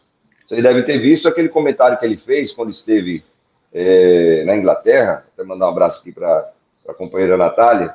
E ele faz um comparativo dizendo que a gasolina de lá é mais cara do que daqui. E a gente mostra lá é, que isso não é verdade. Primeiro que ele é, tem um cérebro é, muito pequeno, ou, ou aquela caixa encefálica não tem quase nada dentro, ele não consegue fazer a conversão do dólar para o real, ele não consegue é, entender que o salário mínimo lá também é muito maior do que o daqui e que as condições são completamente distintas e diferentes. Ainda mais falando de um país autossuficiente de petróleo e que tem refinarias para refinar esse petróleo e atender a população a preço justo. Então, nós falamos sobre isso, a campanha do Lula falou sobre isso. Como eu disse aqui, na semana passada, o Lula fala novamente sobre esse tema, especificamente da gasolina. Ontem tem os tweets no Twitter do Lula e que nós podemos compartilhar em nossas redes, em nosso Twitter, depois replicar isso no WhatsApp para ajudar a difundir. O que é que acontece? A, a grande verdade, é, é Wagner, né? Esqueci o nome Moisés. Moisés. É que essa superestrutura de rede que eles montaram, estão falando do gabinete do ódio, estão falando do Carluxo, que tem uma expertise nesse assunto, que teve uma assessoria de Steve Bannon, que teve uma assessoria do Google Analytics. Então, a gente entende que disputar isso é, com uma estrutura similar não tem. Até porque tanto o PT quanto o PCdoB, PSOL, os outros partidos de esquerda não entravam nesse jogo sujo, que por sinal é ilegal aqui no país e em qualquer outro país do mundo. Então, o que é que nós podemos fazer? O que nós temos é isso aqui, ó, somos nós mesmos. Então, nós precisamos que os companheiros e companheiras que aqui estão conosco possam ajudar a difundir essas informações. E o que tem desesperado o Bolsonaro ultimamente, inclusive nas redes, e tanto o Flávio Eduardo quanto o Carluxo falaram sobre isso. Eles alegando, Daphne, que nós temos uma superestrutura de redes sociais, do WhatsApp. Não. Nós temos pessoas que, felizmente, estão fazendo esse trabalho, que são não robôs, mas são pessoas que estão difundindo as informações que nós precisamos propalar até o dia 30 de outubro. Porque a enxurrada de fake news que nós temos visto, ela é enorme, deve ampliar nesses quase 20 dias que teremos aí é, ainda de campanha, e nós precisamos ficar atentos, atentos para desmenti-las e para propagar também a verdade para a população brasileira, usando as nossas redes pessoais, aqui, não somente as sociais, mas principalmente o tete a tete, o olho a olho, para poder convencer ainda aquelas pessoas que estão iludidas, atrapalhadas, enganadas, ludibriadas pelo governo Bolsonaro. Perfeito. Júlio César Beraldi, David, o que dizer para um aposentado da Petrobras? Dizer, Júlio César, que caso esse energúmeno ele seja reeleito, que não somente os companheiros e companheiras da ativa estarão fadados e fadadas ao desemprego, fadados e fadadas à precarização, por conta da privatização que ele está dizendo que vai fazer. É bom lembrar que o Bolsonaro, como promessa de campanha, junto com Paulo Guedes e aqueles que estão financiando a sua campanha, muito dinheiro, por sinal, está dizendo que vai privatizar a Petrobras. Privatizando a Petrobras, então, Júlio César, é importante que o aposentado, aposentada, pensionista da nossa grande empresa saiba que essa pessoa estará fadada à possibilidade da Petrobras retirar o patrocínio totalmente da Petros e o companheiro a companheira ficar praticamente sem aposentadoria, sem benefício. Mas que é isso? Ficar sem plano de saúde. Então, fique atento, fique atenta, aposentado, aposentada, pensionista da Petrobras, porque esse é um risco real e é inadmissível, Daphne, que nós vejamos, e talvez Júlio César tenha feito essa provocação por conta disso, que nós vejamos ainda alguns petroleiros e petroleiras, talvez por conta da influência da igreja que ele faz parte, ou do pastor, pilantra, picareta, que orienta ele, e às vezes até diz que vai votar no Bolsonaro. Imagine, é como aquela ilustraçãozinha, né, Daphne? É a barara voltando na sandália que vai dar cacetada para ela morrer logo ali à frente. É isso mesmo. David, já estou aqui com a Tereza, mas antes de, de passar para ela, da parte da Tereza, eu queria pedir para você que você falasse um pouco como é que você viu aquele mundo de gente na Bahia, né? Porque você é o nosso baiano aqui da, do Bom Dia. Como é que você viu? Que coisa maravilhosa, né? E a, eu nem sei quantos quilômetros, mas o negócio não acabava nunca, a gente que não acabava mais. Daphne, ali para quem não conhece, é um dos circuitos do Carnaval de Salvador. É, quem já foi à Bahia, participou do Carnaval, você tem o circuito do Campo Grande, é um circuito mais tradicional, com os blocos afro, por sinal, eu gosto muito de ir ao Campo Grande no Carnaval, e você tem o circuito Barra Ondina. Então, a caminhada, ela teve a sua concentração em Ondina, as gordinhas ali, que são estátuas é, ali é, que ficam na orla de Salvador, em Ondina, e a caminhada ela iria e foi até o Farol da Barra. É um lugar muito tradicional, conhecido é, por todos e todas que já foram ou que não foram ainda à capital da Bahia, Salvador. Olha só, a concentração ela começou cedo, ela começou às 15 horas. Quando o Lula chegou lá, por volta de 17 horas, já tinha gente de Ondina até o Farol da Barra.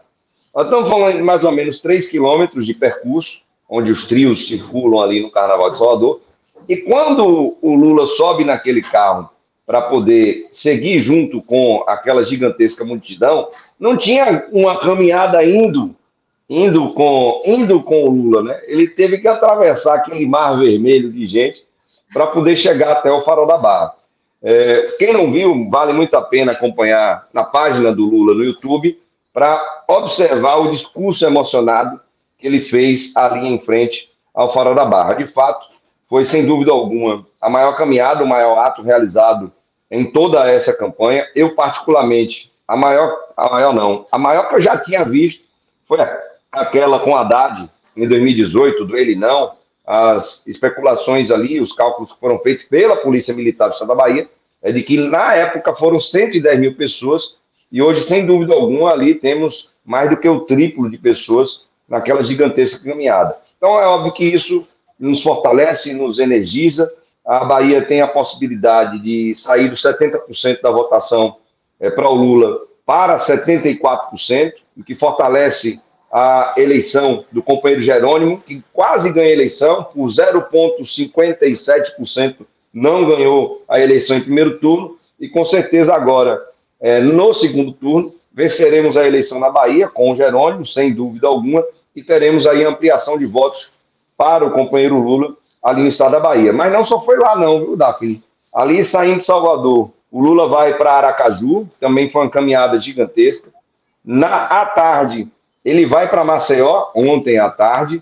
Hoje de manhã, ele está em Recife, onde também estamos com uma caminhada gigantesca. Quem não viu as imagens, tanto de ontem quanto de hoje, vocês perceberão uma corrente né, de petroleiros e petroleiras é, carregando a bandeira do Brasil, dizendo para toda a população, para o nosso presidente Lula, que defender a Petrobras é de fato defender o Brasil. Importante, companheirada, que estejamos nas ruas, conversando com as pessoas, trocando ideia, conversando as pessoas, participando das várias atividades que estão sendo realizadas, caminhadas, carreatas, panfletagens e estações.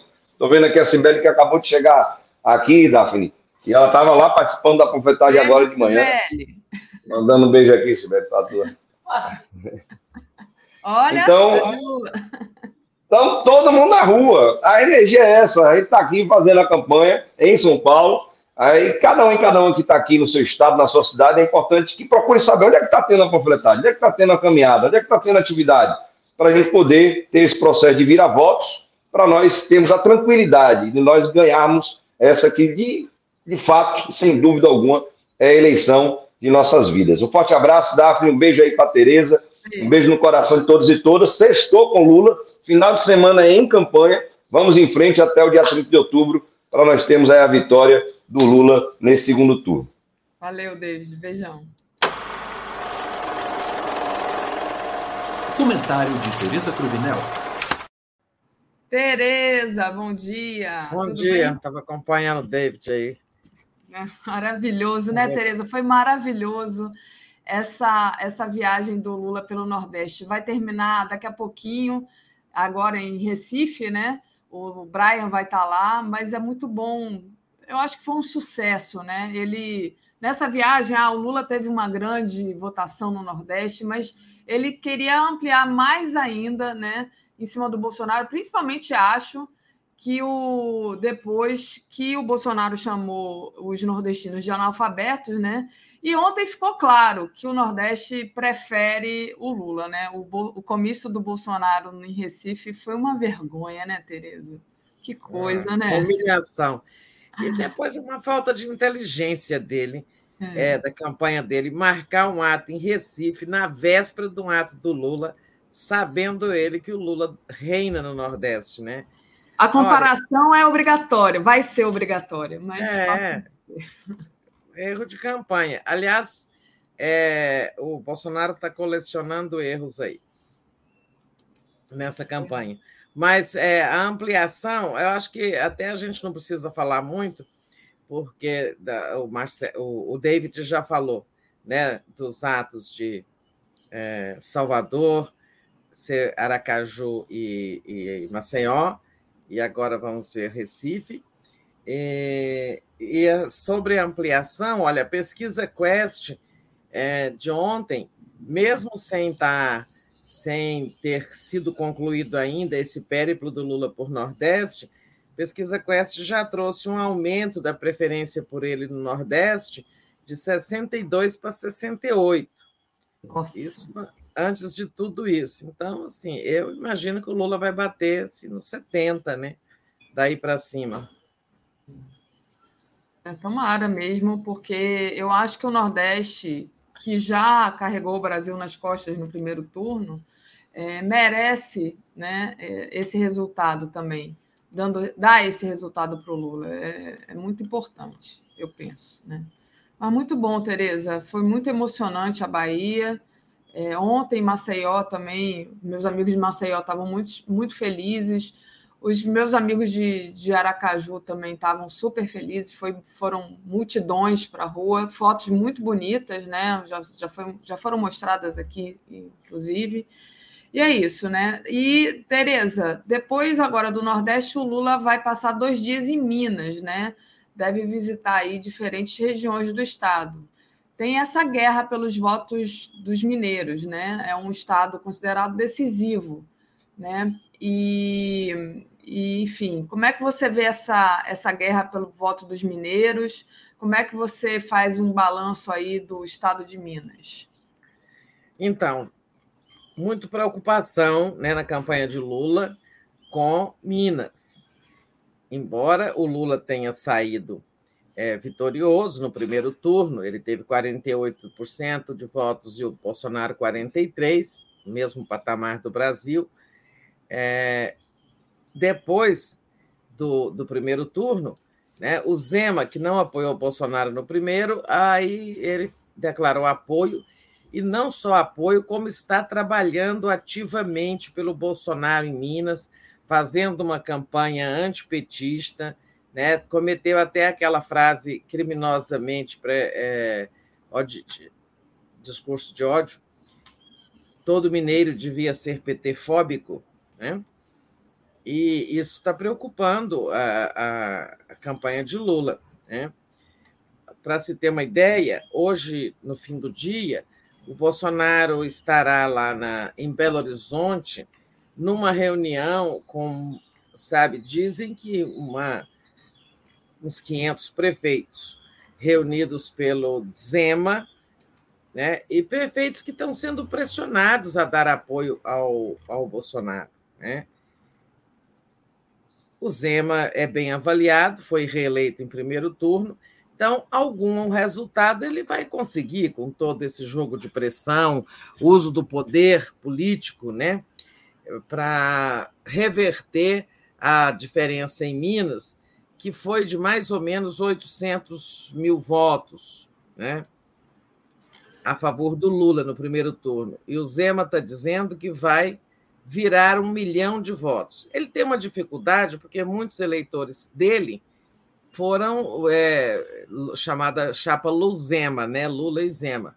É, ele vai conseguir tirar voto do Lula, sim. Ele está dizendo que vai virar um milhão. É, e um milhão, quer dizer, vai superar a diferença do primeiro turno e, e o Bolsonaro ganharia em Minas. É, mas assim, a campanha de Lula está preocupada, mas não está desesperada. Ela acha só que o Lula tem que reforçar é, lá para não deixar virar é, até conta com a hipótese de uma diminuição da diferença de cinco pontos que houve no primeiro turno.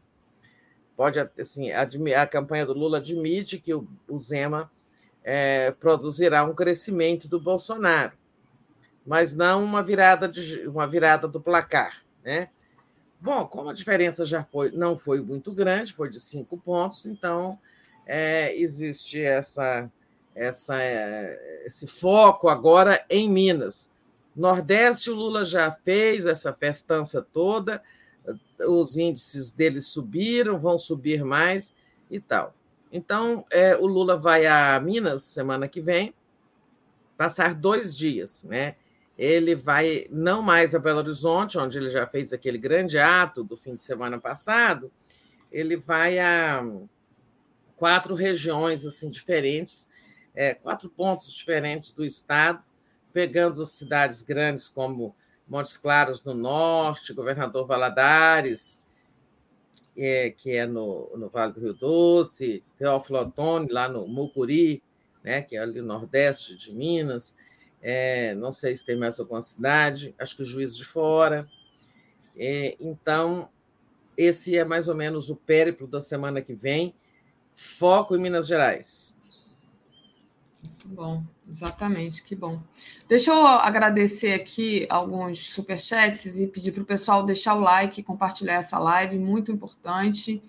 Faça uma assinatura solidária aí em brasil247.com.br apoio ou simplesmente assine aí a TV no YouTube, é de graça, ou você pode tornar-se membro também. O Pedro Gustavo diz: o TT do Ciro Nogueira dizendo que viraram em Minas Gerais. É blefe? Ele pergunta. E a Lucidalva Bárbara, bom dia. Tão bom ouvir a Tereza. Que bom, Lucidalva. Ah, obrigada. Tem um outro aqui, Roberto Gevu. O mineiro é católico em sua maioria. Não elegeremos cão que agrediu a nossa fé. Ah, olha aí, ele apontando oh, uma consequência. Aparecida refletindo em Minas, né? É, muito bom. Olha, e... se virou, é, ninguém tem essa informação hoje, não. Eu acho que o Datafolha, quando divulgar o recorte do, da disputa por Estado,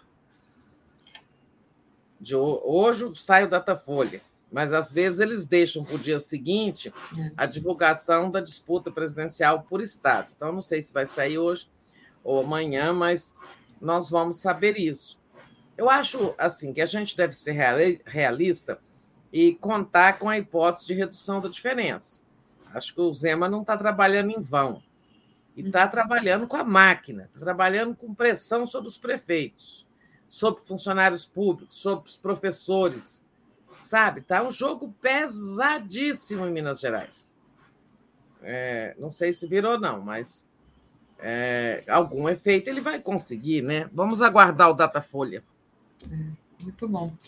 Tereza, é, falando em pesquisa, né, a gente tem aí duas pesquisas para comentar, a Quest e a Atlas. todas as duas mostram Lula na liderança. Então, ah, só agradecer a Ismael Costa, pare de exaltar Zema, ele não vira nada, sou de Minas Gerais. E ah, tomara que esteja, razão, que esteja certo. É, eu não estou exaltando o Zema, estou dizendo que ele está usando a máquina, pressionando prefeitos, pressionando servidores. Isso não é exaltação, pelo contrário, isso são defeitos de um político, né? É. desonestidade política. Mas é, você sabe que ele está fazendo isso. É, e o Euclides diz: é a minha Tereza de Brasília, não é de ninguém. Então, Tereza. Obrigada. É, então vamos lá. Tem a Quest, né? O Lula tem 54% dos votos válidos contra Bolsonaro, com 46%. Né? Em votos totais, o Lula tem 49% das intenções total, enquanto o Bolsonaro tem 41%.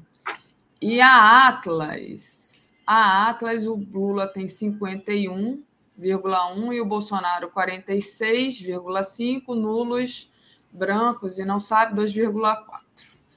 E aí, Tereza? É, eu vou fazer um comentário rápido dessas pesquisas. Nós já comentamos elas Boa Noite. Nós vamos ter aqui o Marcelo Auler daqui a pouco para a gente falar aí de um assunto que vocês vão gostar, que vocês estão acompanhando, o assunto do assédio eleitoral. É, então, a Quest, a, a, a Daphne já deu os números. Olha, a diferença é, entre o Lula e o Bolsonaro nesse 54 a 46 é de é, 8 pontos. Na pesquisa anterior era 7, ou seja, o Lula ampliou aí. É, a, a, o detalhe dessa pesquisa Quest é que eles usaram é, um mecanismo chamado, que eles chamam de likely voters, que seria você tirar, ao pegar os votos totais,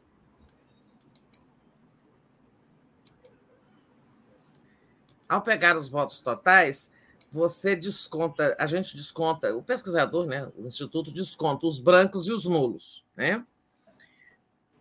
Por essa tecnologia aqui, faz-se faz uma projeção também dos, dos que não vão votar, da abstenção. Então, o likely voters é um, uma, uma dedução de que tanto por cento de eleitores pelas respostas que deram, tipo desinteresse pela eleição, sabe, tem certeza que vai votar, não tem. Pelas respostas se calcula mais ou menos, se projeta uma abstenção. Quem fez isso também foi o IPESP, a partir da, da pergunta: qual é o seu interesse nessa eleição? Muito, pouco, nenhum e tal. E aqueles que tinham pouco, nenhum interesse na eleição, é, o IPESP considerou ali 18% de abstenção, um pouco abaixo da média nacional de 20%. Né?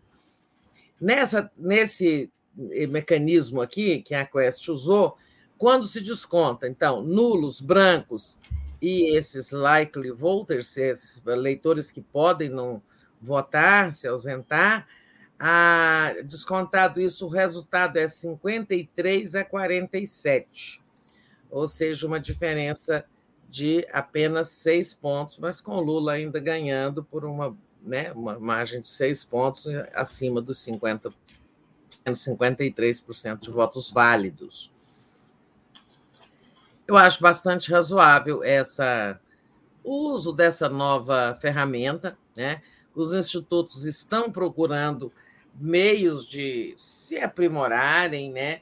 É, sobretudo nessa questão imprevisível, que foi o que produziu a discrepância no primeiro turno entre o resultado na urna e as previsões das pesquisas. Né? Essa ferramenta é nova, já é usada nos Estados Unidos e em outros lugares. Ela, digamos, procura aproximar mais da realidade do que vai acontecer, né? Porque você tem uma pesquisa né, na sexta-feira, no sábado acontecem algumas coisas imprevistas e no domingo muita gente não vai. Né? Isso altera a previsão da pesquisa. Então é isso. É, e aquilo que eu já falei do Nordeste, Lula sobe de 62 para 68, 62 para 68. E no Sudeste, onde havia empate técnico, essa é a notícia preocupante. Bolsonaro está liderando com 46 a 40, contra 41 do Lula. Olha Minas aí. Olha, é. São Paulo, onde o Bolsonaro já ganhou no primeiro turno, e o Rio também, onde ele ganhou. Embora eu acho que essa andança do Rio aí, Belfort Roxo, é, caminhada no, no, no, Complexo do Alemão, tudo isso vai mexer no eleitorado do Rio. Bom, é, a outra pesquisa né, foi a, a Atlas, ela trouxe Lula 52,4, 47,6 Bolsonaro nos votos válidos. Né? É, essa é uma pesquisa não presencial, ela é feita com, a, com um método que eles chamam seleção digital aleatória. Ela, o Instituto manda um link para uma pessoa e pergunta se ela aceita participar da entrevista e ela vai responder por escrito. O Instituto diz que é bom porque não tem um contato pessoal, o eleitor fica mais à vontade, então ele não se sente constrangido, por exemplo, de declarar é, um voto que ele acha não muito defensável, né? É, mas isso também tem problema, né? Porque talvez a amostra, ao fazer essa seleção digital, a amostra não pegue o número correto, por exemplo, de pessoas pobres sem acesso digital, né? excluídos digitais. Então, tem prós e contras aí essa pesquisa, né? É, ela traz coisas assim, como é, eu não vou esgotar muitos números, mas a, a, aprovação do Bolsonaro subiu um pouquinho, assim como também do governo. Né? Quando a gente olha os gráficos ali, mas nós não vamos perder tempo com isso, não. É, já mostramos ontem no Boa Noite, os gráficos mostram que tanto a, a aprovação ao modo de governar do Bolsonaro, que agora é de 44,2%, e a desaprovação 53,3%, mas a, a desaprovação caiu e a aprovação subiu, coisa de dois pontos, um, ponto. E em relação ao governo, a reprovação é de 48. Não, o, o ruim e péssimo é 48,4, mas o ótimo e bom subiu para 32,8. Então, assim, a gente não entende como tem gente que acha que o governo é ótimo e bom, 32%, mas existem essas pessoas, é por isso que está havendo uma disputa, né? É, ainda nessa pesquisa, uh, Atlas, que não tem exatamente rejeição, ela pergunta a imagem que se tem do político, né, é, do candidato. O Lula tem 49% de imagem negativa, positiva e 49% de imagem negativa. O Bolsonaro tem 45% de imagem positiva e 52% de negativa, ou seja, a rejeição. Isso equivale a uma rejeição do Bolsonaro, continua alta, 52% maior do que a do Lula, que seria 49. É, ela pergunta também, essa pesquisa, se você é petista, antipetista ou nada disso. É, os que não são nenhuma coisa nem outra, 43%. Os antipetistas, 31%. E os que são se declaram petistas, 21%. Ou seja, o antipetismo ainda pega um terço do eleitorado. Né? Isso também nós já sabemos que esse um terço está com Bolsonaro, né? É, no mais, tem pessoa, perguntas, legalização do, da maconha, a maioria absoluta contra, também contra o aborto.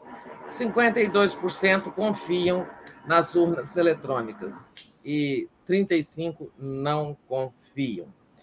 É, é isso, tá? De pesquisas ficamos com isso, agora esperando é, o Datafolha que vai sair no Hoje. final do dia.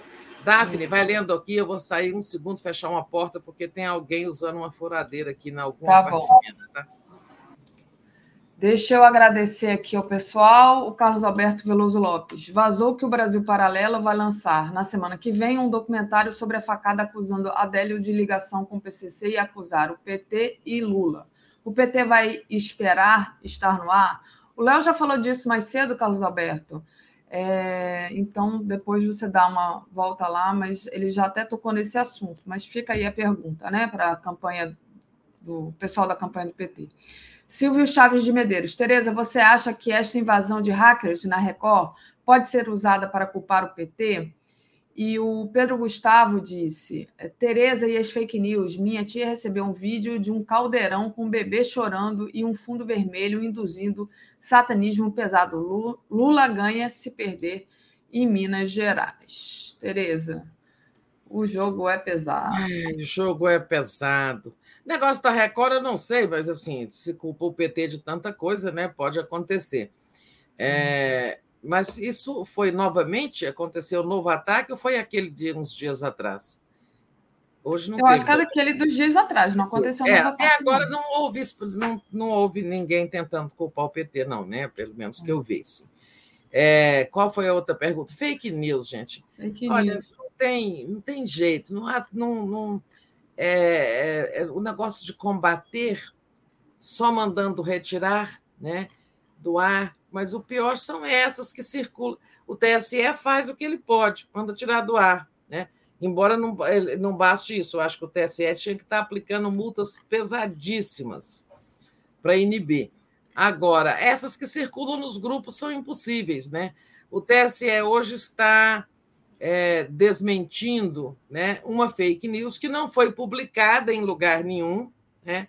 circulou em grupos, que é aquela eu tomei conhecimento, inclusive, aqui no Bom Dia, através da mensagem de um eleitor, de um nosso companheiro telenauta. Uhum. É, essa de que o voto, o comprovante de voto pode servir de prova de vida junto ao INSS desde que a pessoa vote no 22, né? Realmente foi aprovado pelo INSS antes do primeiro turno que o comprovante de votação serviria de prova de vida. Agora, a associação com o número 22 do Bolsonaro foi criminosa e pode ter induzido muitos idosos a votar no 22. Né? É isso. Tereza, é, é... isso aí do caldeirão que você está falando, nojenta, coisa assim, damarista, né? É uma fake news bem damarista essa, da escola Exatamente. da Damarista. Exatamente. Tereza, falando ainda sobre pesquisa e Instituto de Pesquisa, o CAD abriu processo contra o Instituto de Pesquisa, o IPEC, ah, Daphne, Daphne. Diga. Diga. Ah, não, tudo bem. É, é isso.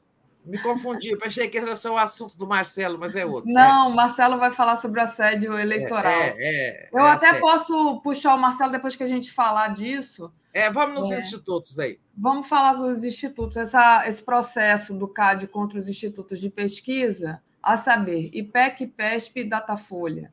Né? E, só que o Moraes suspendeu a, a investigação.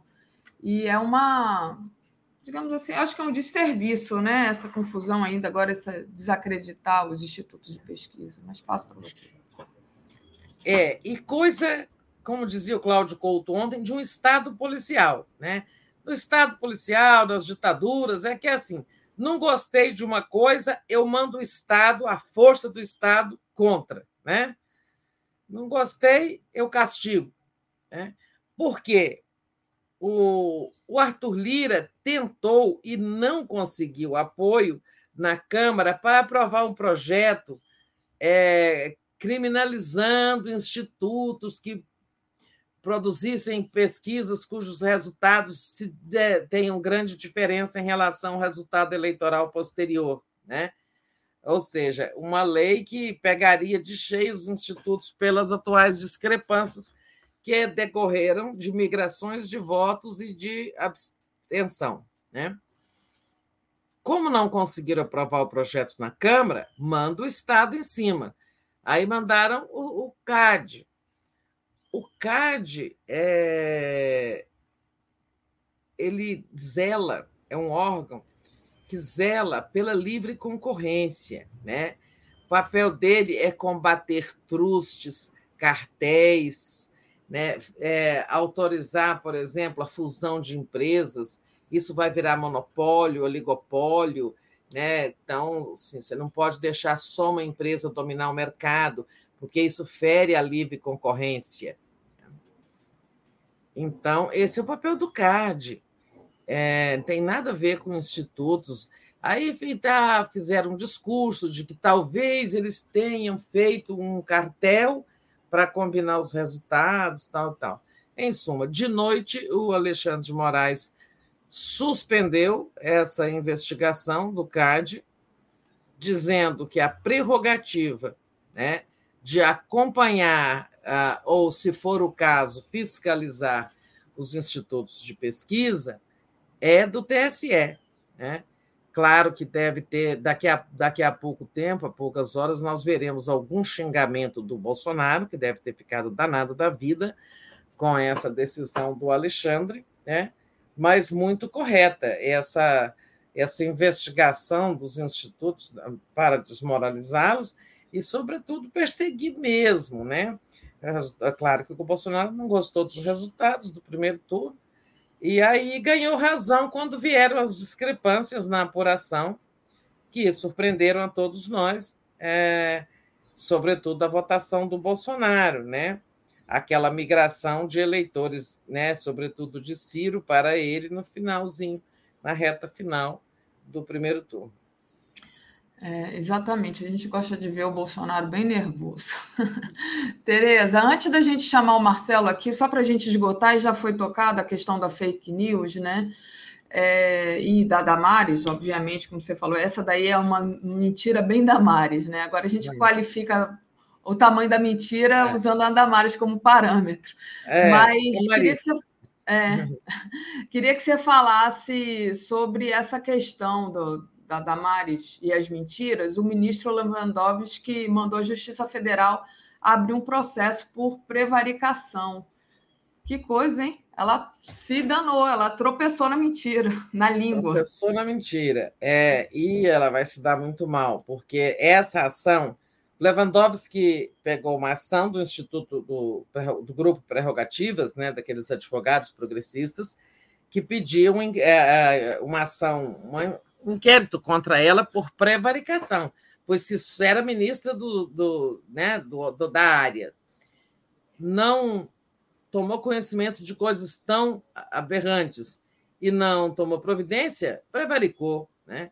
Mas o ministro disse que ela ainda não, ela não é mais ministra e ainda não é senadora. Ela é senadora eleita, mas não é diplomada nem empossada.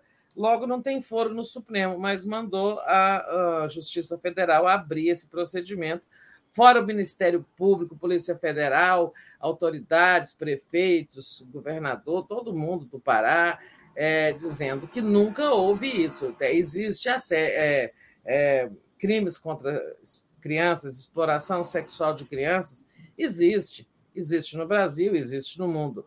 É, pedofilia é um mal do século Agora, nunca se teve notícia das coisas que ela mencionou. Então, Damares vai se danar. Agora, o negócio das fake news está impossível, gente. Né? Ontem o PT entrou com uma ação pedindo ali a retirada, de, de a retirada e, e, a punição, por isso que eu falo, está precisando de punição mais pesada contra quem divulga fake news. 18 casos de fake news pesados contra o Lula, inclusive aquele sobre os presidiários. Vamos aproveitar e falar esse ponto, porque daqui a pouco o Marcelo já vem, nós vamos mudar de assunto, né? Essa história, Lula teve 90% dos votos dos presidiários, os criminosos votaram nele. Aliás, a campanha do Lula respondeu muito bem, não na mesma moeda, digamos assim, porque não foi com fake news, e sim com verdade, que o Bolsonaro é apoiado por grandes assassinos do Brasil, como Guilherme de Pádua, apoia o Bolsonaro, Goleiro Bruno apoia o Bolsonaro, aquele que matou a namorada e sumiu com o corpo, ninguém sabe. A Flor Delis, que matou o marido, e além do Rony Lessa envolvido no assassinato de Marielle Franco. Né? Mas, gente, é o seguinte: olha, para ficar claro, é, quem tem direito ao voto nos presídios é assim, são uns 40%, ou não sei, mais ou menos, um pouco quase a metade, isso é um absurdo que acontece no Brasil, dos chamados presos provisórios. Né? São aqueles que não são ainda condenados, ou está em prisão preventiva, prisão temporária, mas são pessoas que não foram sentenciadas.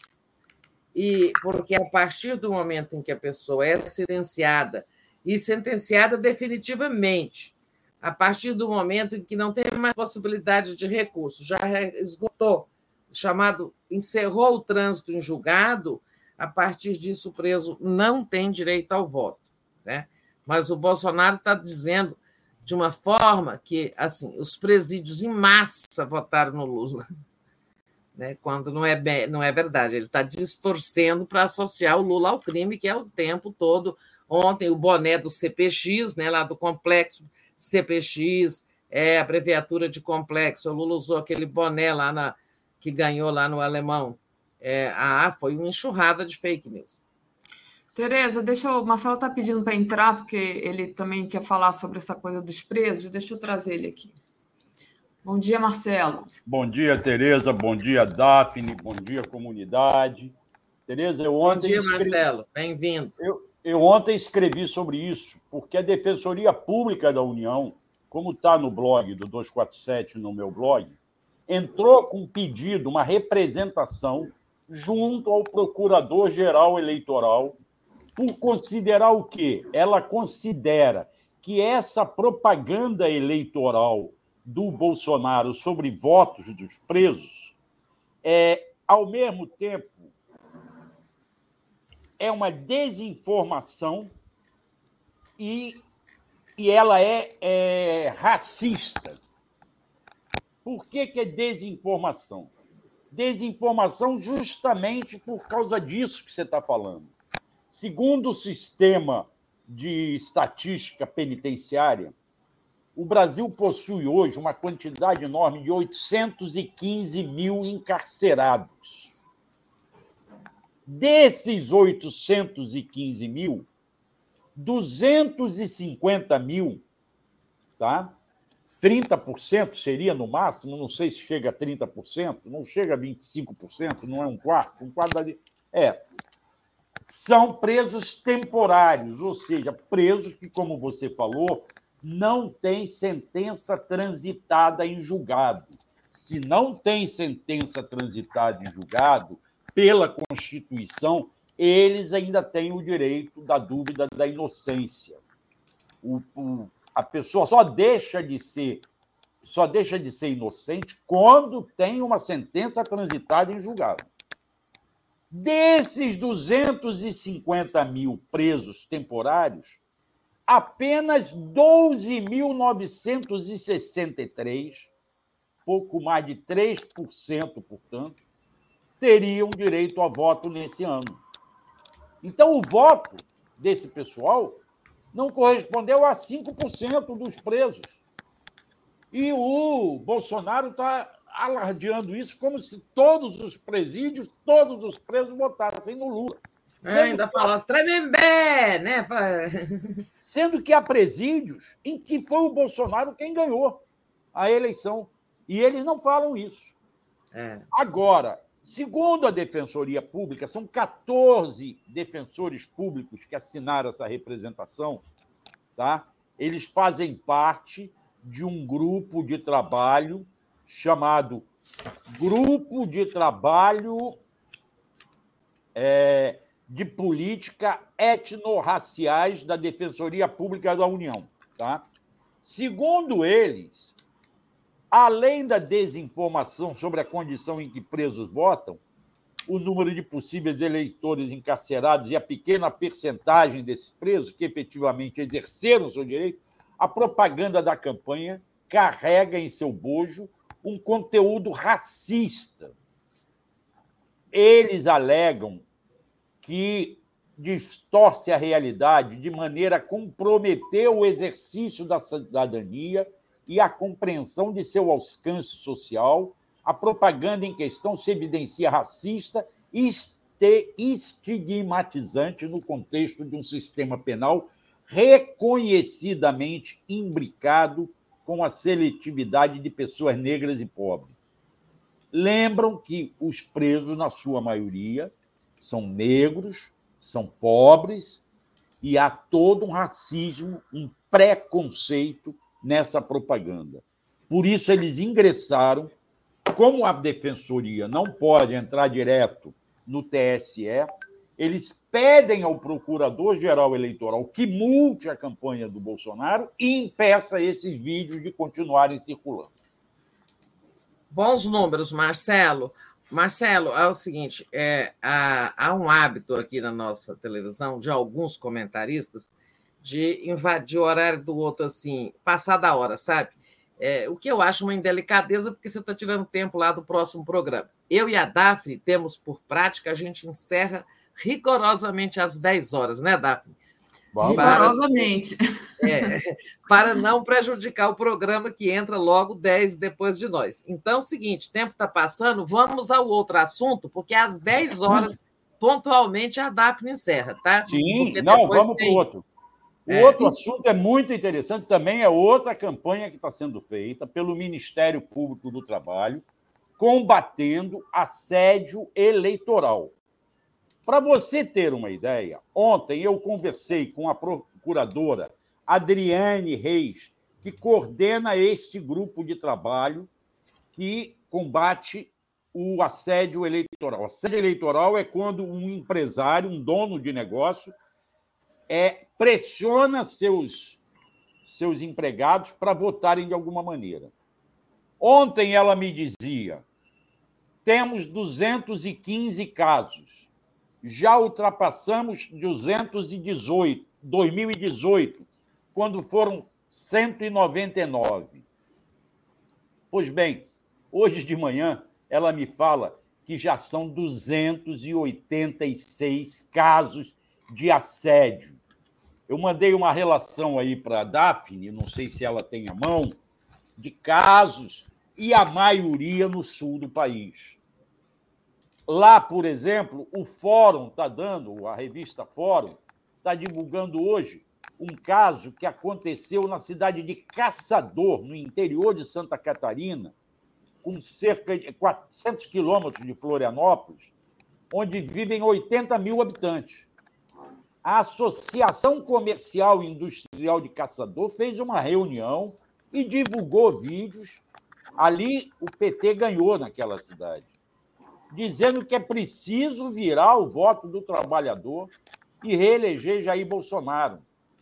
E a pressão foi grande, anunciando, inclusive, que vão perder empregos, que vão fechar empregos. Isto vem acontecendo repetidamente. Lá no Pará, a auditoria do, do, do fiscal, auditores fiscais do trabalho autuaram aquela usina de cerâmica, modelo, cujo proprietário Maurício Lopes Júnior também ameaçou, apareceu em vídeo, ameaçando os trabalhadores. Ele foi obrigado a pagar 150 mil de multa por dano moral coletivo, dos quase 50 mil foram para a campanha de conscientização política. Tá? E ainda teve que dar 2 mil a cada um dos seus empregados.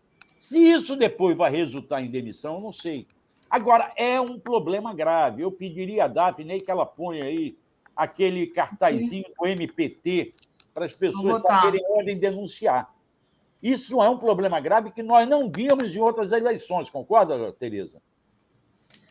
Pois é, isso já é considerado crime, mas ontem o, o, o deputado é, Reginaldo Lopes e o Alencar Santana os dois entraram com um projeto aumentando a pena para o crime, definindo melhor e aumentando penas para o crime de assédio eleitoral. É, além de, assim, porque, deixando de ser um simples crime eleitoral, né, mas para ser também da esfera penal e também com outras punições para a empresa, perda de crédito, multa, etc. Vamos ver se esse projeto prospera, porque aqui no Brasil é o seguinte: o, o, é, quando o mal chega, geralmente é para ficar. Fake news chegaram e nunca mais saíram do, do panorama eleitoral. Agora chegou o assédio também. Então é muito bom que esse projeto prospere lá na Câmara. É difícil que com aquela Câmara que vem aí vai ser muito difícil prosperar isso, porque os bolsonaristas não vão aceitar é. isso vai ser uma parte de negociação. Agora, a sociedade precisa, os sindicatos precisam ficar atentos e levar os casos ao Ministério Público. Teve um número aí nesse que você mostrou, Daphne? Tinha algum número de denúncia? Não, né? Tem. Tinha, tem. É, deixa eu colocar aqui de novo. É esse aqui. Não, o outro, Não, a ah, tabelazinha. A tabelazinha. A tabela. Ah, você quer saber a quantidade, né? Pensei É. que era o número de É, é, não, antes das quantidades. Essa quantidade está superestimada, porque esse é o, é o pouco que se sabe, as denúncias que chegaram, mas e o, o grande número não chega. Né? Eu sei de inúmeras empresas aqui em Brasília, fico sabendo assim, mas a- quem tem que denunciar é o empregado, né? porque você não tem prova. É, a- então, assim, milhares de casos estão acontecendo e não estão sendo denunciados. Eu estou perguntando é um telefone, Um ou telefone. onde É, a é pessoa um que e-mail, sofrer é um assédio e-mail. possa denunciar. É É esse um e-mail. aqui, olha. É esse e-mail aqui, é, que é. Peraí. Ué, MPT. MPT não é um e-mail, é uma É, é. página, né? É. mpt.mp.br. Deixa eu abrir aqui essa Ah, página. sim, abre a página e lá tem denuncie. Lá tem um- uma janelinha para denúncia. Então, é, é- é esse. Agora, precisa se criar um canal igual o Disque 100 para violência doméstica. Tem que ter um Disque qualquer coisa aí para violen... para ah, para assédio eleitoral, e quem precisava criar isso era o, o, É. o TSE. Mas serve o canal Pardal, tá? Aquele sistema Pardal do, do TSE também. O TSE também acolherá uma denúncia dessas. Então, eu estou aqui na Não. página do Ministério Público do Trabalho, tá? E estou aqui tentando en- entender aonde que denuncia. Baixa. Porque tem clique Não em tem aí, denuncie. Estou procurando. Mais Olha. em cima, mais em cima. Mas tem Não, não, também... não assim. Não, assim. Fraudes Aqui, trabalhistas? Não. Não. Trabalho escravo, é, Fale com o MPT, talvez? É, talvez. Mas você tem também a Defensoria Pública da Denuncie União. irregularidades, não é? Ouvidoria. Não, é denuncie irregularidades trabalhistas. Isso é, uma irregularidade trabalhista.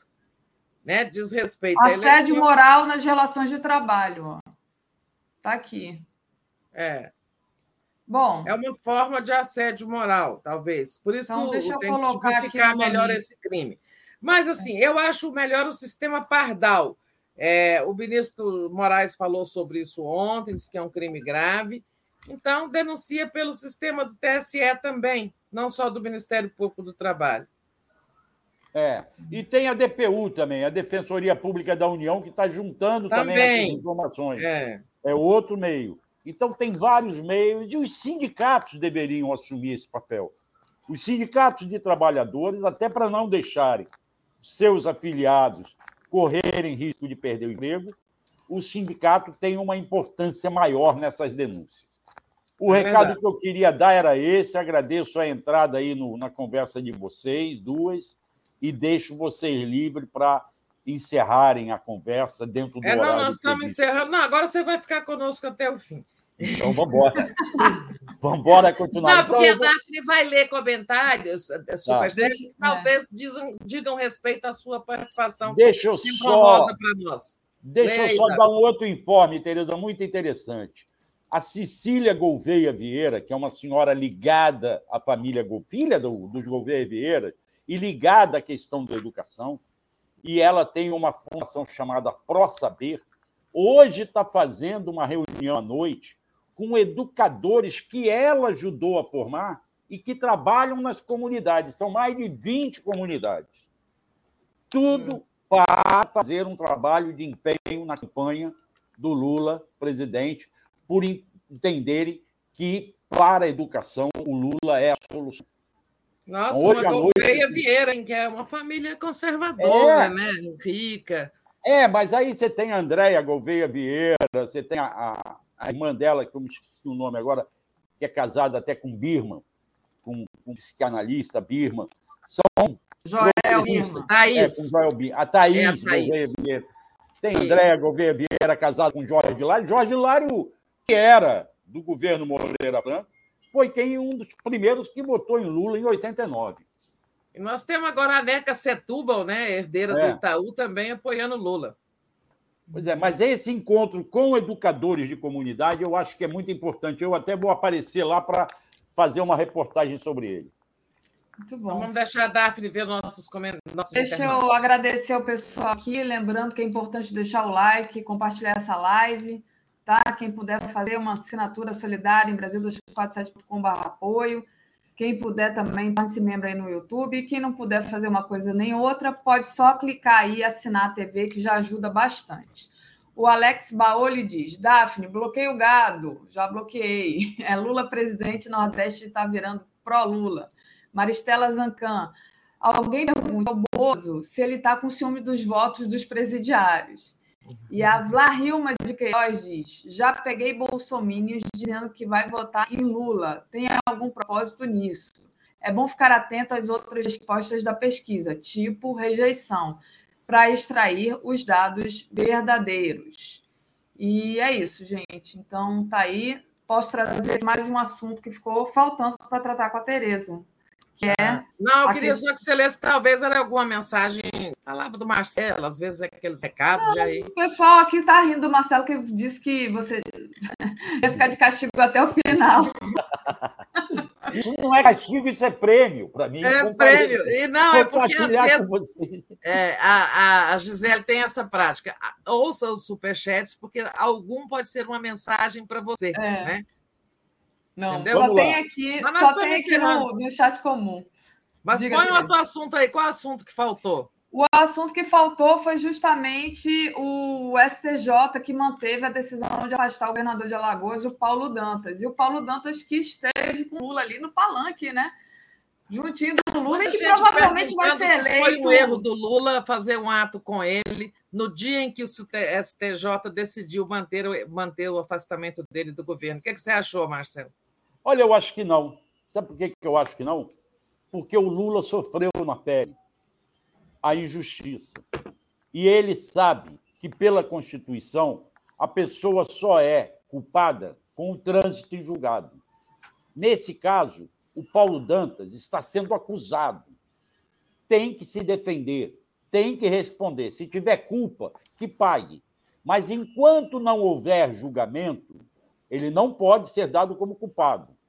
E eu fico me perguntando por que, que o STJ, num caso, esse caso é de despesas que ele teria cometido enquanto deputado estadual, na Assembleia.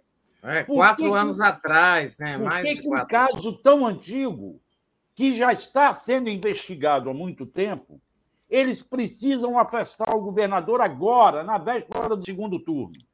Aí é que vem a suspeição de que isso é uma jogada política, entende? E por isso eu acho que o Lula está certo. Foi o que ele falou aqui no Rio de Janeiro. A Daphne estava presente comigo lá em Belfort Roxo, quando alguém fez essa pergunta para ele, e ele disse: Eu sofri na carne as injustiças. Eu não serei o primeiro a sair condenando antes que as pessoas tenham o direito de se defender no devido processo legal. Agora, por que, que resolveram? Eu não li a decisão de ontem do STJ, mas eu acredito que o STF vai virar essa mudança, vai mudar essa posição, porque eu não vejo razão para afastarem o governador, a não ser para beneficiar o Arthur Lira, que é a acusação do Renan Calixto. Fala aí, Tereza. não, também acho que o Lula foi muito coerente ao manter o ato, não acho que foi um erro, não. É, olha só, vamos aproveitar e dizer e, e, projetar aí o domingo, né? Para todo mundo que vai ver o debate, né? Não tem debate no domingo, na Band? Estaremos aqui nós na live, uma live, grande live novamente, provavelmente sim, eu não falei com a Tuxa ainda, mas certamente iremos acompanhar o debate na Band. Certamente, vamos ter uma live aqui acompanhando e comentando o debate. Lula está sendo muito preparado. É, imagino que o Bolsonaro também. Né? O primeiro debate do segundo turno deve ter só mais um, que é o da Globo. Assim, tem outros marcados, mas o Lula só deve comparecer aos dois. Esse de domingo agora e o outro na véspera do segundo turno da Globo. Né? É, eu acho que o Bolsonaro deu um monte de assuntos aí para o Lula tá, explorar nessa reta final aí, nordestinos e tal. Mas é claro que o Bolsonaro vem com o tema corrupção e o Lula deve explorar muito o tema do autoritarismo, né? Se eu estivesse no lugar dele. Bolsonaro deixou esses dias claro que ele pretende botar as garras de fora se for reeleito, se fosse reeleito, né, aumentando o número de ministros do Supremo, e segundo a informação que eu publiquei, tem até emenda para permitir reeleições sucessivas. Né? É, então, quando ele vier com essa história de ditadura, sabe? Quem defende ditadura e planeja ditadura é ele, né, Marcelo? É. Eu acho que vai ser um debate interessante, Tereza, porque o Bolsonaro não vai poder se esconder. No outro debate, você viu que ele usou o, o padre fake para atacar o Lula. Agora ele, ele não teve coragem de fazer perguntas. Ah, tentou usar a Simone, né? Tentou é. usar a Simone, levou um chega para lá. A Simone não, é a Simone Tebet. Tebet chega, é. Levou um chega para lá da Simone. Disse, Por que, que você não tem coragem de perguntar ao candidato que está aí sobre o caso do Celso Daniel, que, como um telenauta já lembrou aqui, há um documentário, eu acho que na Globoplay, que eu assisti, que acaba com esse caso mostra, o documentário mostra que não há envolvimento do Lula naquele caso, não há crime político ali. Isso já foi encerrado. E o mas, mas o Bolsonaro quer retomar esse caso. Então, eu acho que vai ser um debate interessante, porque o Bolsonaro vai estar nervoso mais do que o Lula. O Lula é mais experiente em debate do que Bolsonaro. O Lula, não esqueçamos, desde 1976, 77, vive de negociar. Desde quando era presidente do sindicato e sentava com a Fiesp, sentava com a Anfávia, para negociar em nome dos trabalhadores. Por isso que eu acho que vai ser um primeiro debate muito interessante, porque é pau a pau, um frente ao outro. É verdade, não vai dar para terceirizar nada. Então, estamos é. batendo aí as 10 horas. Tem mais algo para comentar, Dá? Não, é só é, talvez trazer aqui a notícia, mas não vai dar tempo para comentar, que é essa daqui, né? A repercussão de Aparecida. É, então, 400 padres e 10 bispos acusam Bolsonaro de profanar santuário de Aparecida. Segundo o manifesto, Bolsonaro, Bolsonaro usa e abusa da fé como palanque político e tenta reverter suas seguidas derrotas políticas apelando à religião. Então, tá aí, é, parece que. Importante isso, hein? É. Esse é um documento dos padres progressistas, padres encaminhada, que chamam. Agora, além disso, há uma manifestação da congregação redentorista, que cuida da Basílica. É uma congregação conservadora, eu sei, porque eu fui criado numa igreja é, é, redentorista, a igreja de Santo Afonso, aqui no Rio de Janeiro. Eles são conservadores e se manifestaram pesadamente. Tá? Agora, tem uma tiro outra. No pé, né? Ali foi um tiro no pé. Daí a meme de que católico não vota em Bolsonaro. Né? Tá, essa, tá crescendo isso. E tá, tem uma tá outra informação de última hora aqui, ô, Tereza. Houve uma operação da Polícia Federal agora, lá no Maranhão, com a primeira prisão de pessoas envolvidas nos orçamentos secretos. Tá? É na cidade de Igarapé Grande. Para você ter uma ideia, ali a cidade tem cerca de 12 mil habitantes. E no ano de 2020, o município disse que fez 12.700 exames de raio-x de mão quebrada. Olha só. Até Ai, os gente, bebês. A gente ri, mas não era para estar tá rindo, não. Mas é até os bebês, até os bebês estavam com a mão quebrada. Vejam só, cara. Que Isso horror, vai vir. Daí a Simone Tebet tem razão que o orçamento secreto vai ser o maior escândalo de corrupção que esse país já viu. É, porque ainda não, ainda não, foi aberta, não foram abertas as planilhas da execução do orçamento secreto. A gente só fica sabendo verba para fulano, ciclano e tal. Vamos dar a nossa programação? Vamos. Deixa eu trazer aqui a programação de hoje, então, é, e agradecer a todos e a todas que nos, é, enfim, mandaram aqui os superchats. Deixa eu só ler os últimos. O último aqui é da nossa querida Vera Bocaiúva, nossa amiga aqui do Rio de Janeiro. Ela diz: Cecília Gouveia Vieira é progressista e mantém uma parte de educadores na periferia. Então, obrigada, Verinha. Beijo para você. E trazendo aqui a programação, agora às 10 horas da manhã tem Veias Abertas com a Natália Urban, que ela já anunciou, às 11 horas Giro das 11, às 13 horas programa de travesti. Ah, às 11 horas tem uma entrevista com a Elisiane Gama, tá? Para falar da Carta dos Evangélicos. Às 13 horas programa de travesti, as crianças e o ultraconservadorismo na educação. 14 horas tem o tríptico 247, às 15 horas, Antônio Valentim, militares armam contra Getúlio, JK e Lula.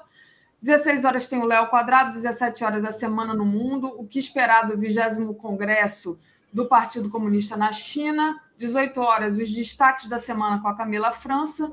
18h30, Boa Noite 247. 21h30, Sônia Guajajara e a Bancada da Terra. 22 horas, o dia em 20 minutos, e 23 horas a live do Conde. Com isso, Tereza, Marcelo, agradeço vocês vou encerrando aqui. Muito obrigada. Bom fim de semana para todos. Domingo, certamente, nos veremos no debate por aqui, certo?